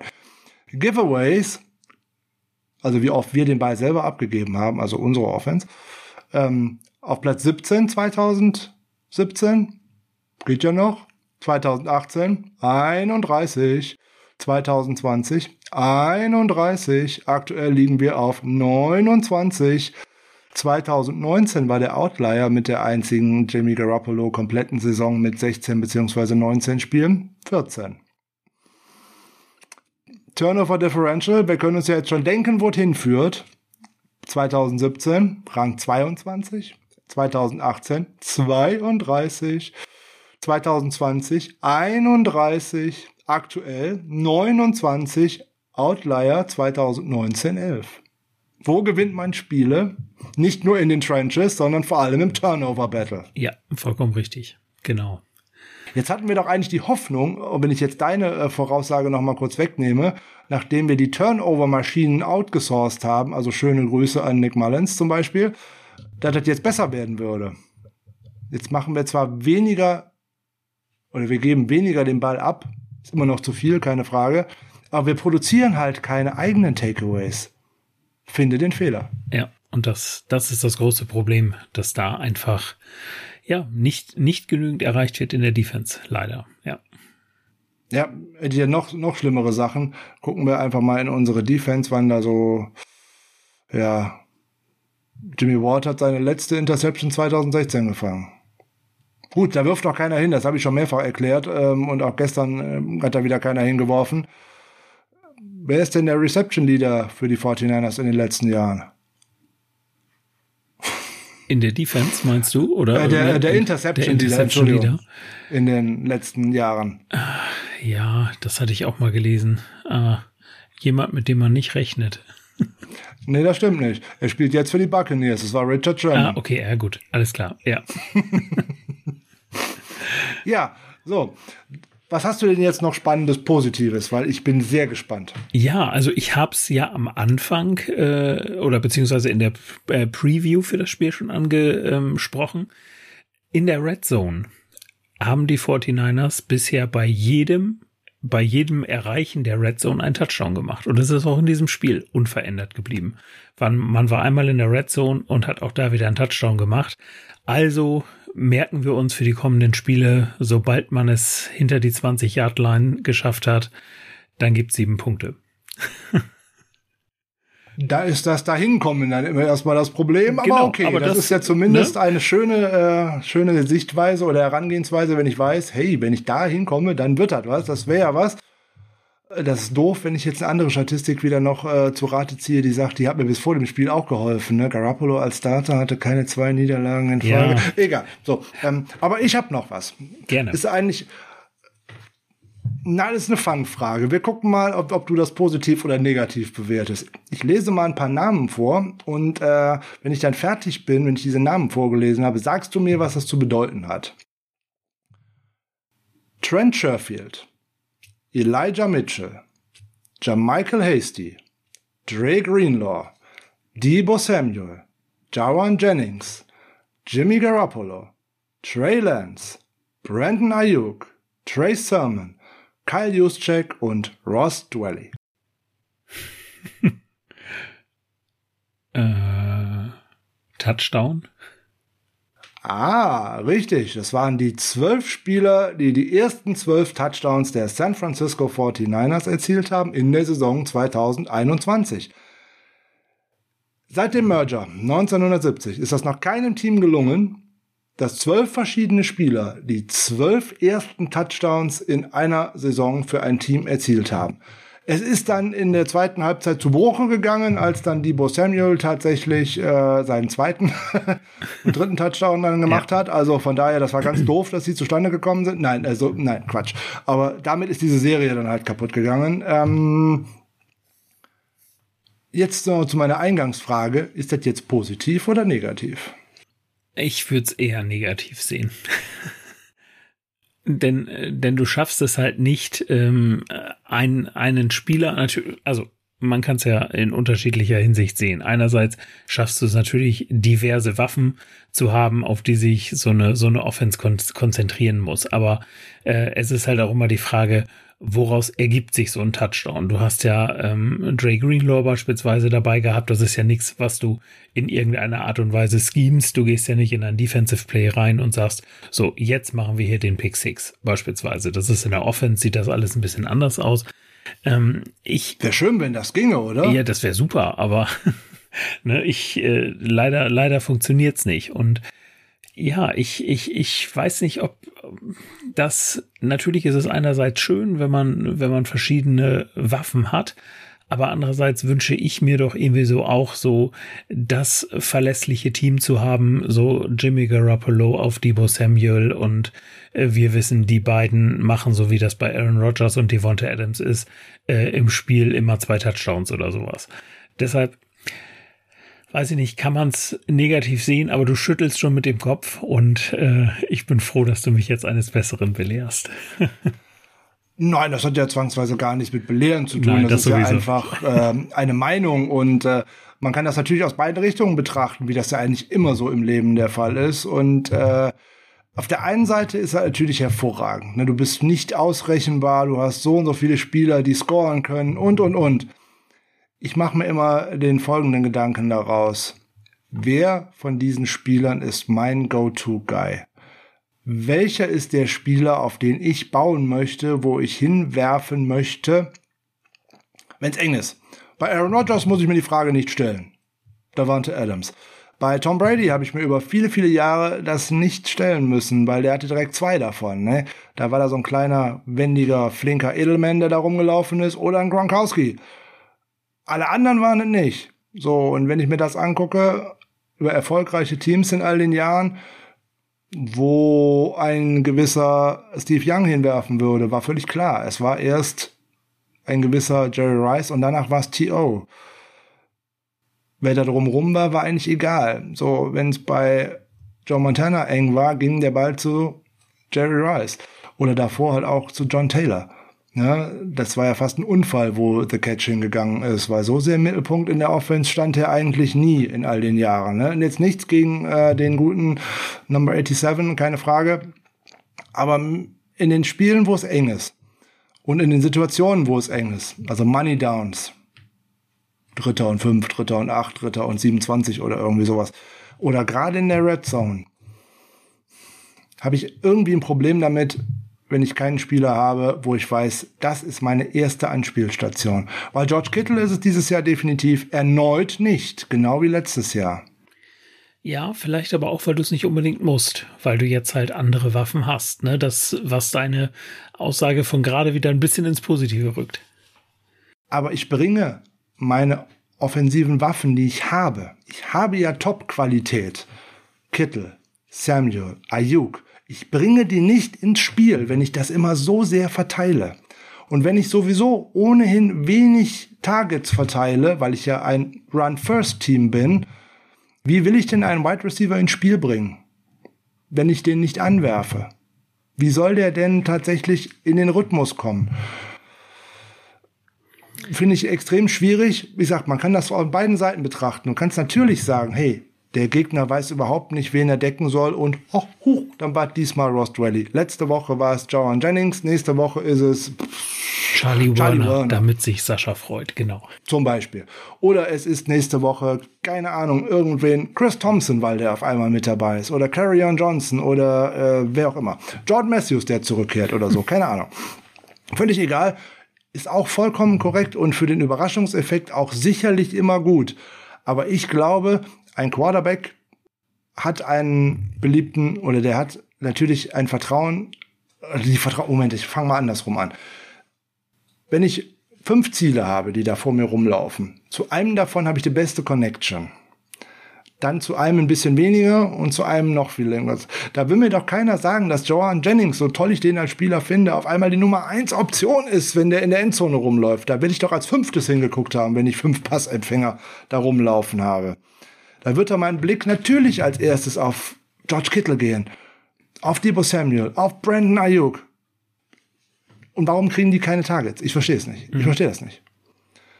Ne, jetzt kann man sagen, jetzt klappt das doch. Der gute Debo Samuel hat doch auf einmal Targets und macht Yards. Ja, aber letzte Saison hat man das auch nicht versucht. Ja, stimmt natürlich. Ja.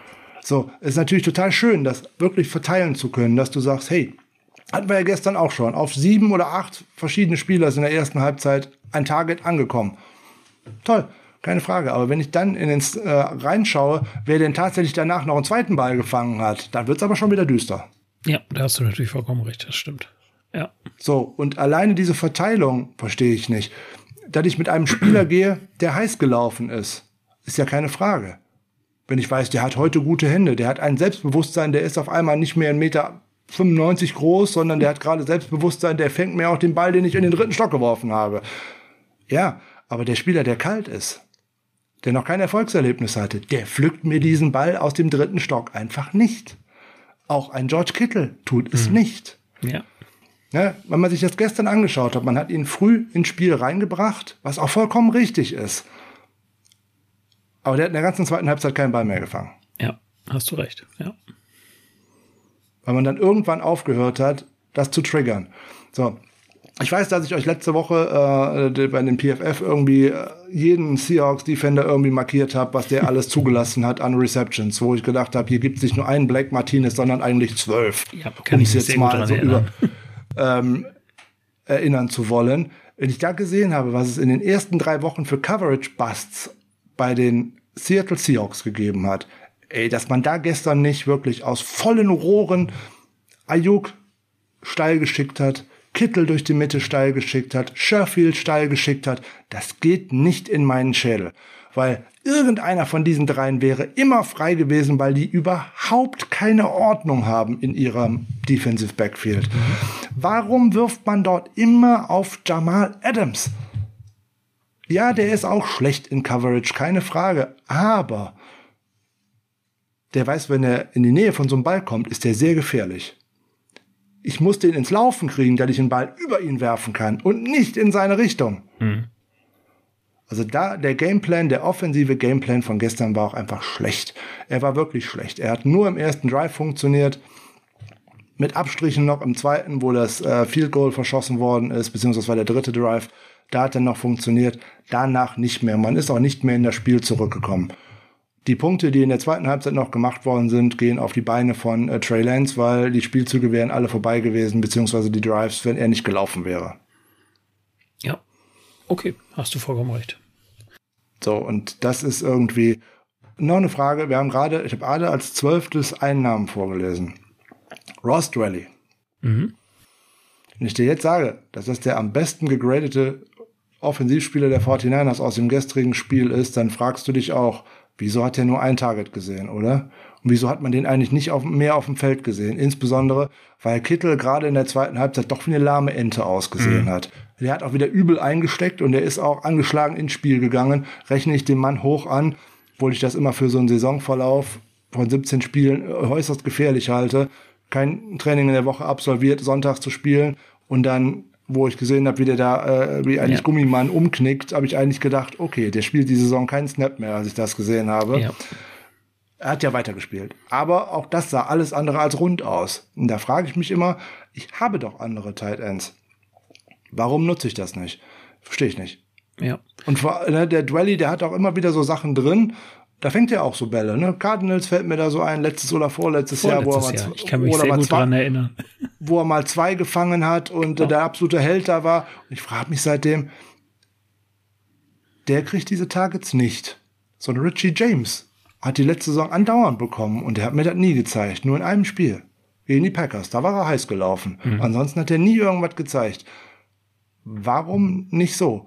Warum sehen wir auch so wenige zwei Tight End Sets im Moment? Ne, In dem Spiel vorher gegen die Packers stand George Kittle in allen Offensive Plays auf dem Feld. Richtig. Das ist zu viel. Das nimmt ihm einfach die Effektivität. Der muss auch mal sitzen. Ein Gronkowski hat in seiner, auch in seiner Hochzeit niemals jeden Snap gespielt. Und das kann auch so auf Dauer einfach nicht weitergehen, weil dann ist George Kittle nach zwei Spielen nach der Bye Week kaputt. Genau, also man hat ihn ja in den Spiel, in dem Spiel, wo er zu 100 Prozent, also jeden Snap gespielt hat, ja auch aber im Passing Game relativ wenig eingesetzt. Er hat auch wieder viel geblockt. Ähm, Habe ich beim letzten Mal ist zumindest meine Vermutung, dass die Verletzungsgefahr im, im Blocken natürlich geringer ist als im Receiving Game. Schätze ich jetzt jedenfalls so ein, aber nichtsdestotrotz bin ich da vollkommen bei dir und du, du hast ja mit Ross Drelly jemanden, der es kann, hat er jetzt wieder gezeigt. Ähm, du hast es genauso mit Charlie Werner. Und äh, warum nicht äh, George Kittle mal vom Platz nehmen? Du verlierst ja dadurch nichts, weil ähm, gerade was Dwelly jetzt gezeigt hat, ist ja, dass er durchaus auch für den Gegner eine Gefahr darstellt und die dann nicht zu vernachlässigen ist. Wie dann den ein oder anderen Tight End in der Liga, den du siehst, wo du genau weißt, ja, okay, der fängt dir sowieso nichts. Ne? Also eine Gefahr ist er trotzdem da. Deswegen finde ich, kann man das durchaus machen. Ja. Ja, deswegen verstehe ich auch ganz ehrlich gesagt nicht, warum man auch jetzt auf aktuell auf der Practice Squad zwar einen Tight End hat, aber das ist glaube ich nur noch äh, Tanner Hudson, wenn mich nicht alles täuscht, der jetzt immer in einem Highlight-Video äh, gut, gut aussieht, aber jeden, ein, äh, jeden einfachen Ball fallen lässt. Warum nimmt man dann nicht so einen Jordan Matthews, der als Receiver schon lange in der Liga gewesen ist, jetzt Pfunde draufgesattelt hat, der das mehrfach auch in der letzten Saison schon beim Team war. Warum ist der nicht wenigstens auf der Practice Squad und kann für so ein Spiel auch mal äh, aktiviert werden? Und wenn der dem Kittel bloß 10 Snaps abnimmt. Ja, reicht schon. Reicht schon völlig aus, ja. Oder vor allem, was machst du jetzt, wenn sich dieser Tight End in diesem vierten Spiel, wie es denn gestern ja auch einmal böse aussah, wenn da das Kreuzband reißt, ist die Saison von dem vorbei. Klar, kann bei jedem Play passieren, kann auch bei jedem Play im Training passieren. Aber warum schickt man den so verletzt da ins Spiel? Klar, es könnte unsere beste Offensivwaffe und alles drum und dran sein, da muss ich ihn aber auch so einsetzen. Ja, da hast du vollkommen recht. Bin ich ganz bei dir. So, und da ist er aus meiner Sicht auch eher, auch wenn er es gerne macht und wenn er es toll macht, im Blocking fast verschenkt. Aus dem einfachen Grunde, wenn der immer um die Offensive Line herum blockt und um die Defensive Line herum blockt, wie schnell rollt da so ein Defensive Liner über deinen Knöchel beim Blocken? Mhm. Klar, okay, kann, kann natürlich auch passieren, ja, keine Frage. Ich, aber wie gesagt, ich glaube, wenn du dann die Hits tatsächlich kriegst, wenn du den Ball da Ja, fängst, äh, sehe ich die Gefahr noch ein bisschen größer. Klar. Aber natürlich, es kann halt einfach in jeder Situation was passieren. Das äh, irgendwas reißen im Muskel kannst du dir auch, wenn du einfach nur geradeaus läufst. Das ist das keine Problem. Frage. Ja. Football ist ja nun mal ein Vollkontaktsport, das ist ja keine Frage, da brauchen wir auch nicht äh, groß einen Quatsch jetzt zu erzählen oder irgendwas. Nur ich verstehe da die ein oder andere Auswahl des Spielermaterials einfach äh, nicht. Und äh, Spieler, die diese Flashes zeigen, dass sie etwas Gutes machen und zwar wiederholt gut machen, kriegen so wenig Einsatzzeit wie fast nichts. Also das ist ja, ähm, ich wollte gerade noch mal eben nach Einsatzzeiten gucken. So, George Kittle war gestern in 70 Offensive Snaps auf dem Feld und lass mich das mal schnell überschlagen. Viel mehr gab es, glaube ich, nicht. Ich glaube, es waren insgesamt 76. Also, puh. Und das selbst nach so einer Verletzung und so angeschlagen. Ähm, dann kriegt Ross Dwelly 8 und äh, Charlie Warner 6. ja, Werner dann die sechs, die Kittel nicht gespielt hat, ne? Genau, ja. Puh, also das ist äh, hui. Finde ich, äh, finde ich gefährlich. Naja gut, aber da müssen wir mal schauen, wie sich das im Hinblick auf äh, Cardinals äh, entwickelt. Auch da braucht man natürlich George Kittle, ist keine Frage. Gerade gegen so einen starken Safety wie Butter Baker, äh, keine Frage. Da haben wir letzten Saison schon interessante Duelle gesehen und ähm, ja, wie wir den Gameplan uns denn da vorhersagen können, da müssen wir uns nochmal großartig Gedanken drüber machen, bevor wir uns eine Preview ausdenken, weil das ist echt schwierig, da was vorherzusagen. Ja. Das habe ich mir auch aufgeschrieben. Also so die persönlichen Takeaways aus dem Spiel ist einmal, es heißt wieder abwarten. Äh, ne? Wie sieht der Gameplan mit äh, Trey Lance aus?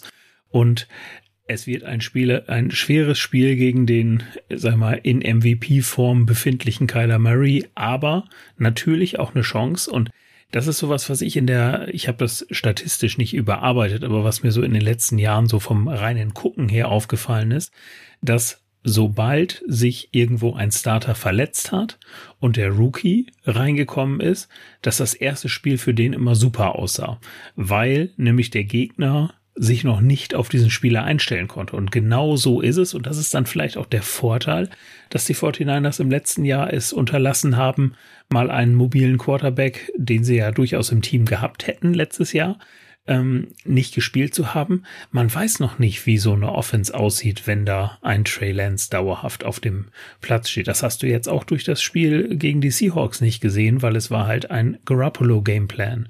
Und da bin ich sehr gespannt, was sich äh, Kyle Shanahan da, da ausdenkt und dazu kommen wir dann ja am, am Freitag. Aber ich äh, muss sagen, auch wenn die Cardinals jetzt 4-0 stehen, das ist kein Spiel, wo man von Anfang an äh, reingehen muss und sagen, da haben wir keine Chance. Ja, grundsätzlich, man hat in jedem Spiel äh, eine Chance. Das ist ja, ein Spiel muss immer erstmal gespielt werden und äh, Oh Gott, jetzt kommen wir, bauen wir das Phrasenschwein gleich äh, noch auf. Ähm, dass die Voraussetzungen, äh, gerade was Selbstbewusstsein und und und anbelangt und äh, dass die auch tatsächlich die Cardinals in ihrem heimischen Stadion, im State Farm Stadium, äh, tatsächlich einen Heimvorteil haben, da gehe ich schwer von aus. Ähm, alleine weil es ein Dome ist, äh, ist das ein großer Vorteil in der Wüste. Die waren ein bisschen schlauer als andere in Kalifornien. Ich habe vorhin schon mal gesagt, ähm, die kommen 4-0, breite Brust, keine Frage, wenig Verletzungen, läuft gut für die bis jetzt. Äh, selbst der auseinanderfallende JJ Watt war bis jetzt bei jedem Spiel dabei. Ja. Zwar nicht sonderlich effektiv, wie ich mir das eigentlich auch schon gedacht habe. Das war er jetzt schon wieder nicht am vergangenen Wochenende. Ich habe es leider auch in einem meiner Dynasty Fantasy Teams mal wieder äh, erle erleben müssen, dass da nichts großartig Produktives bei rausgekommen ist aber aufgrund von vielen anderen Verletzungen er doch in der Line-Up stand. Aber naja, okay. Ähm, anderes Problem. Natürlich, die 49ers haben auch letzte Saison das Auswärtsspiel bei den Cardinals gewonnen, wenn wir da nochmal dran denken, mit Nick Mullins und äh, oder was? Nee, Moment, das war sogar schon, war das nicht sogar schon besser? Das kann ich dir gerade nicht aus dem aus der Erinnerung Egal. heraus sagen. Auf jeden Fall war es ein, wenn ich jetzt sage, auf jeden Fall war es ein Spiel in Arizona. Das stimmt auf jeden Fall. Ja. Aber es war eins der vielen Spiele der 49ers in Arizona. Richtig. Äh, deswegen fällt einem die Erinnerung da gerade ein bisschen schwerer. Aber auch da, da ging es für die Cardinals definitiv um den Einzug in die Playoffs. Wir hatten da ja schon vorher gesagt, das wird eher weniger was werden. Und da haben Ja. wir die am Endeffekt aus den Playoffs rausgeschossen. Also und auch da hat man davor eigentlich damit gerechnet, die, uh, das wird ein schweres Spiel. Die beiden Teams liegen sich nicht so sonderlich gut.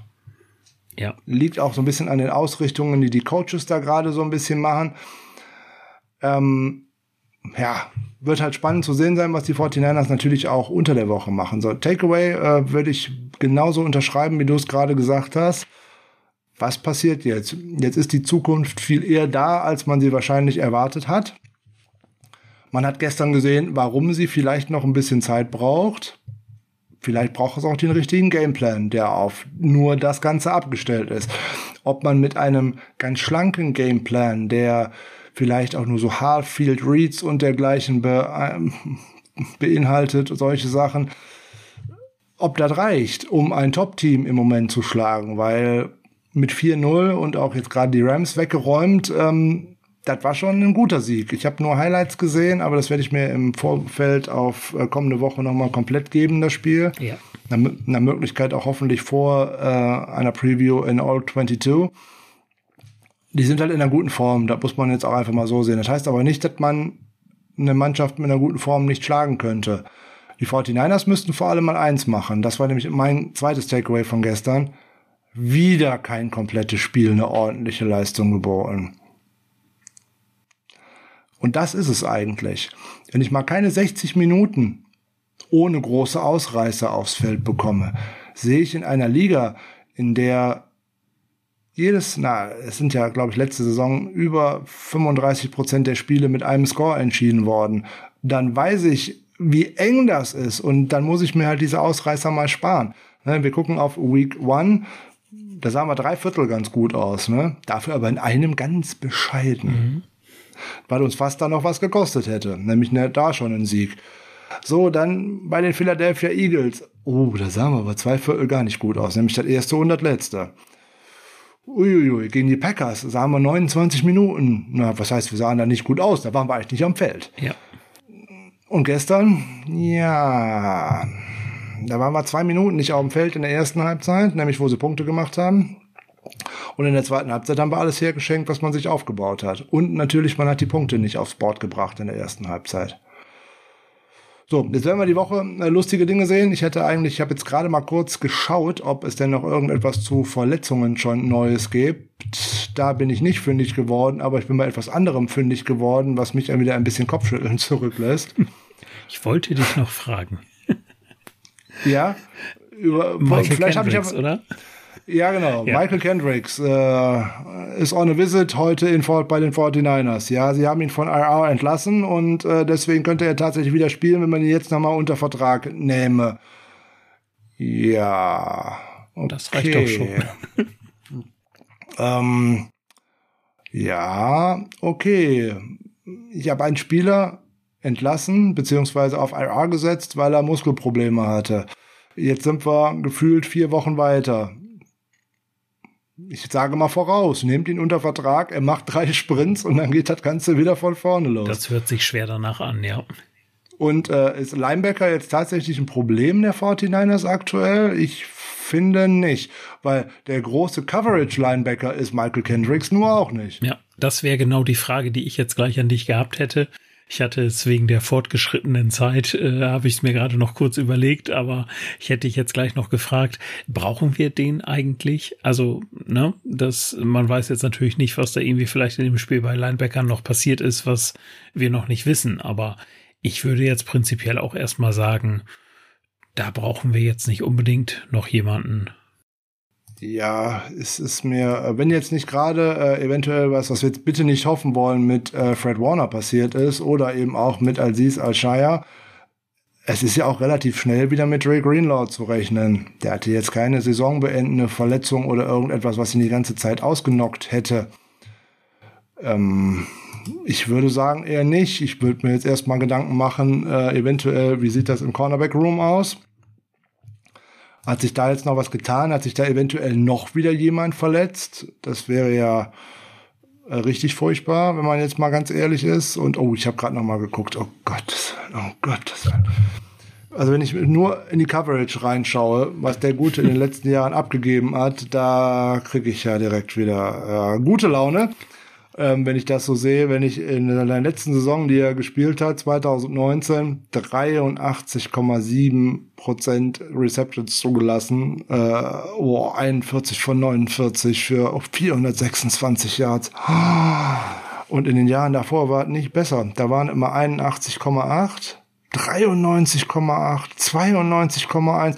Okay, ähm, für meinen Blutdruck wäre der auf jeden Fall nicht gut. Das, muss ich mal. Sollten wir dann vermeiden. Ja, also keine Kicker im Anflug, sondern Michael Kendricks. Ähm, ja, äh, schau. ja, Na gut, das es ist äh, ein Visit. Warten wir mal ab, was daraus wird. Ja, ja, aber ganz ehrlich, wenn man nicht den Gedanken hat, den eventuell zum Team zurückzubringen, dann würde man da auch keinen Visit machen, weil kennen tut man ihn ja. Er war ja vor kurzem noch erst da. Ja, das ist natürlich richtig. Ja. Ja, also äh, sehr spaßig, sehr, wir gucken mal, was da draus wird. Ähm, leider noch nichts an äh, Verletzungsupgrades, nichts zu Jimmy Garoppolo, nichts zu möglicherweise äh, George Kittle, äh, auch nicht zu Trent Williams, äh, was glaube ich fast so der schlimmste Ausfall wäre. Mhm. Ja, natürlich auch nicht zu Robbie Gold und äh, so müssen wir euch damit zumindest mal im Dunkeln lassen und äh, zumindest mit der Aussicht, wo ich noch Folgendes sagen möchte. Wer nach vier Spielen und einer Bilanz von 2 zu 2 eine Saison aufgibt, der hat den Sport nie geliebt. Richtig. Das ist vielleicht ein guter Satz, den sich der ein oder andere oder die ein oder andere vielleicht mal ein bisschen hinter die Ohren schreiben sollte. Genau, wenn man sich überlegt, mit welchem Rekord die 49ers äh, in die Super Bowl-Saison gegangen sind. Ne? Ja. Vielleicht muss es ja tatsächlich auch nicht der Super Bowl sein, den möchte man natürlich immer gewinnen. Aber nach dem vierten Spieltag zu sagen, die Saison ist vorbei, nein, ist sie nicht. Und insbesondere, auf was will ich denn hinarbeiten, wenn ich jetzt sage, ey, wir machen jetzt einen auf Houston Texans 2.0? Wir haben keinen First-Round-Pick. Ich wollte gerade sagen. Also wird es den Nummer 1 Overall nicht geben für die 49ers. Ja. Es sei denn, man gibt noch 1700 Picks für zwölf Jahre im Voraus auf, was man laut NFL nicht darf. Aber äh, Spaß beiseite. Jetzt mal ganz ehrlich. Vor dem Spieltag hat jeder gedacht, die Los Angeles Rams, nachdem wie sie die ersten drei Spiele gespielt haben, insbesondere wie sie die Buccaneers geschlagen haben, die marschieren jetzt hier durch. Das kann ja vielleicht ne, 15-2 oder so. Ja, 15-2 kann es für die 49ers auch noch werden. Kann. Ist nicht wahrscheinlich, aber kann. So, und äh, dass vielleicht sogar drei Teams aus dieser Division in die Playoffs kommen könnten, ist durchaus möglich, wenn man sich nicht gegenseitig zu viele Spiele wegnimmt. Das kann auch ein Problem werden, keine Frage. Aber die Saison ist nach vier Spielen noch nicht vorbei. Ja, da bin ich ganz bei dir. Da sollten wir auch mal schön den Kopf nicht in den Sand stecken. Definitiv. Ah, schon mal wenn es die richtige Formulierung. Das ist schön. Sand in den Kopf stecken ja, ich hätte ich jetzt fast davor. schon wieder vermisst. das wäre schon schön gewesen. Wer war das nochmal? Ich glaube, das war Lukas Podolski oder so. Ne? Das ist. Äh ja, ich glaube auch, wenn ich mich da erinnere. Ja. Ja, so ist es dann. Nicht Mailand oder Madrid, Hauptsache Italien. Äh, für die 49ers geht es definitiv nach Tempe, Arizona, nach Glendale. Das werden die, glaube ich, finden, insbesondere da es die letzte Saison ja schon die zweite Heimat war. Michael, noch letzte Worte zu diesem schönen Spiel von gestern? Nein, Kopf nicht in den Sand stecken, kann ich nur noch mal sagen. Ähm, es ist noch nicht Hopfen und Malz verloren und jetzt haben wir sämtliche Sprichwörter, äh, Sprichwörter durch und ich bin immer noch positiv gestimmt für den kommenden Sonntag. Hervorragend. Also, dann kommen wir jetzt von Pleiten, Pech und Pannen in der 116. Folge des Niners Sattel zu Heart of Chrome, California, dem Rauschmeißer unserer netten kleinen Show hier. Und äh, die Jungs sind auch wieder bei Konzerten am Start. Wir werden euch auf dem Laufenden halten. Die haben es verdient, mal hinzugehen. In diesem Sinne, schöne sonnige Woche. Denkt dran, in, auch in Arizona können wir gewinnen. Macht's gut. Bye, bye. Tschüss.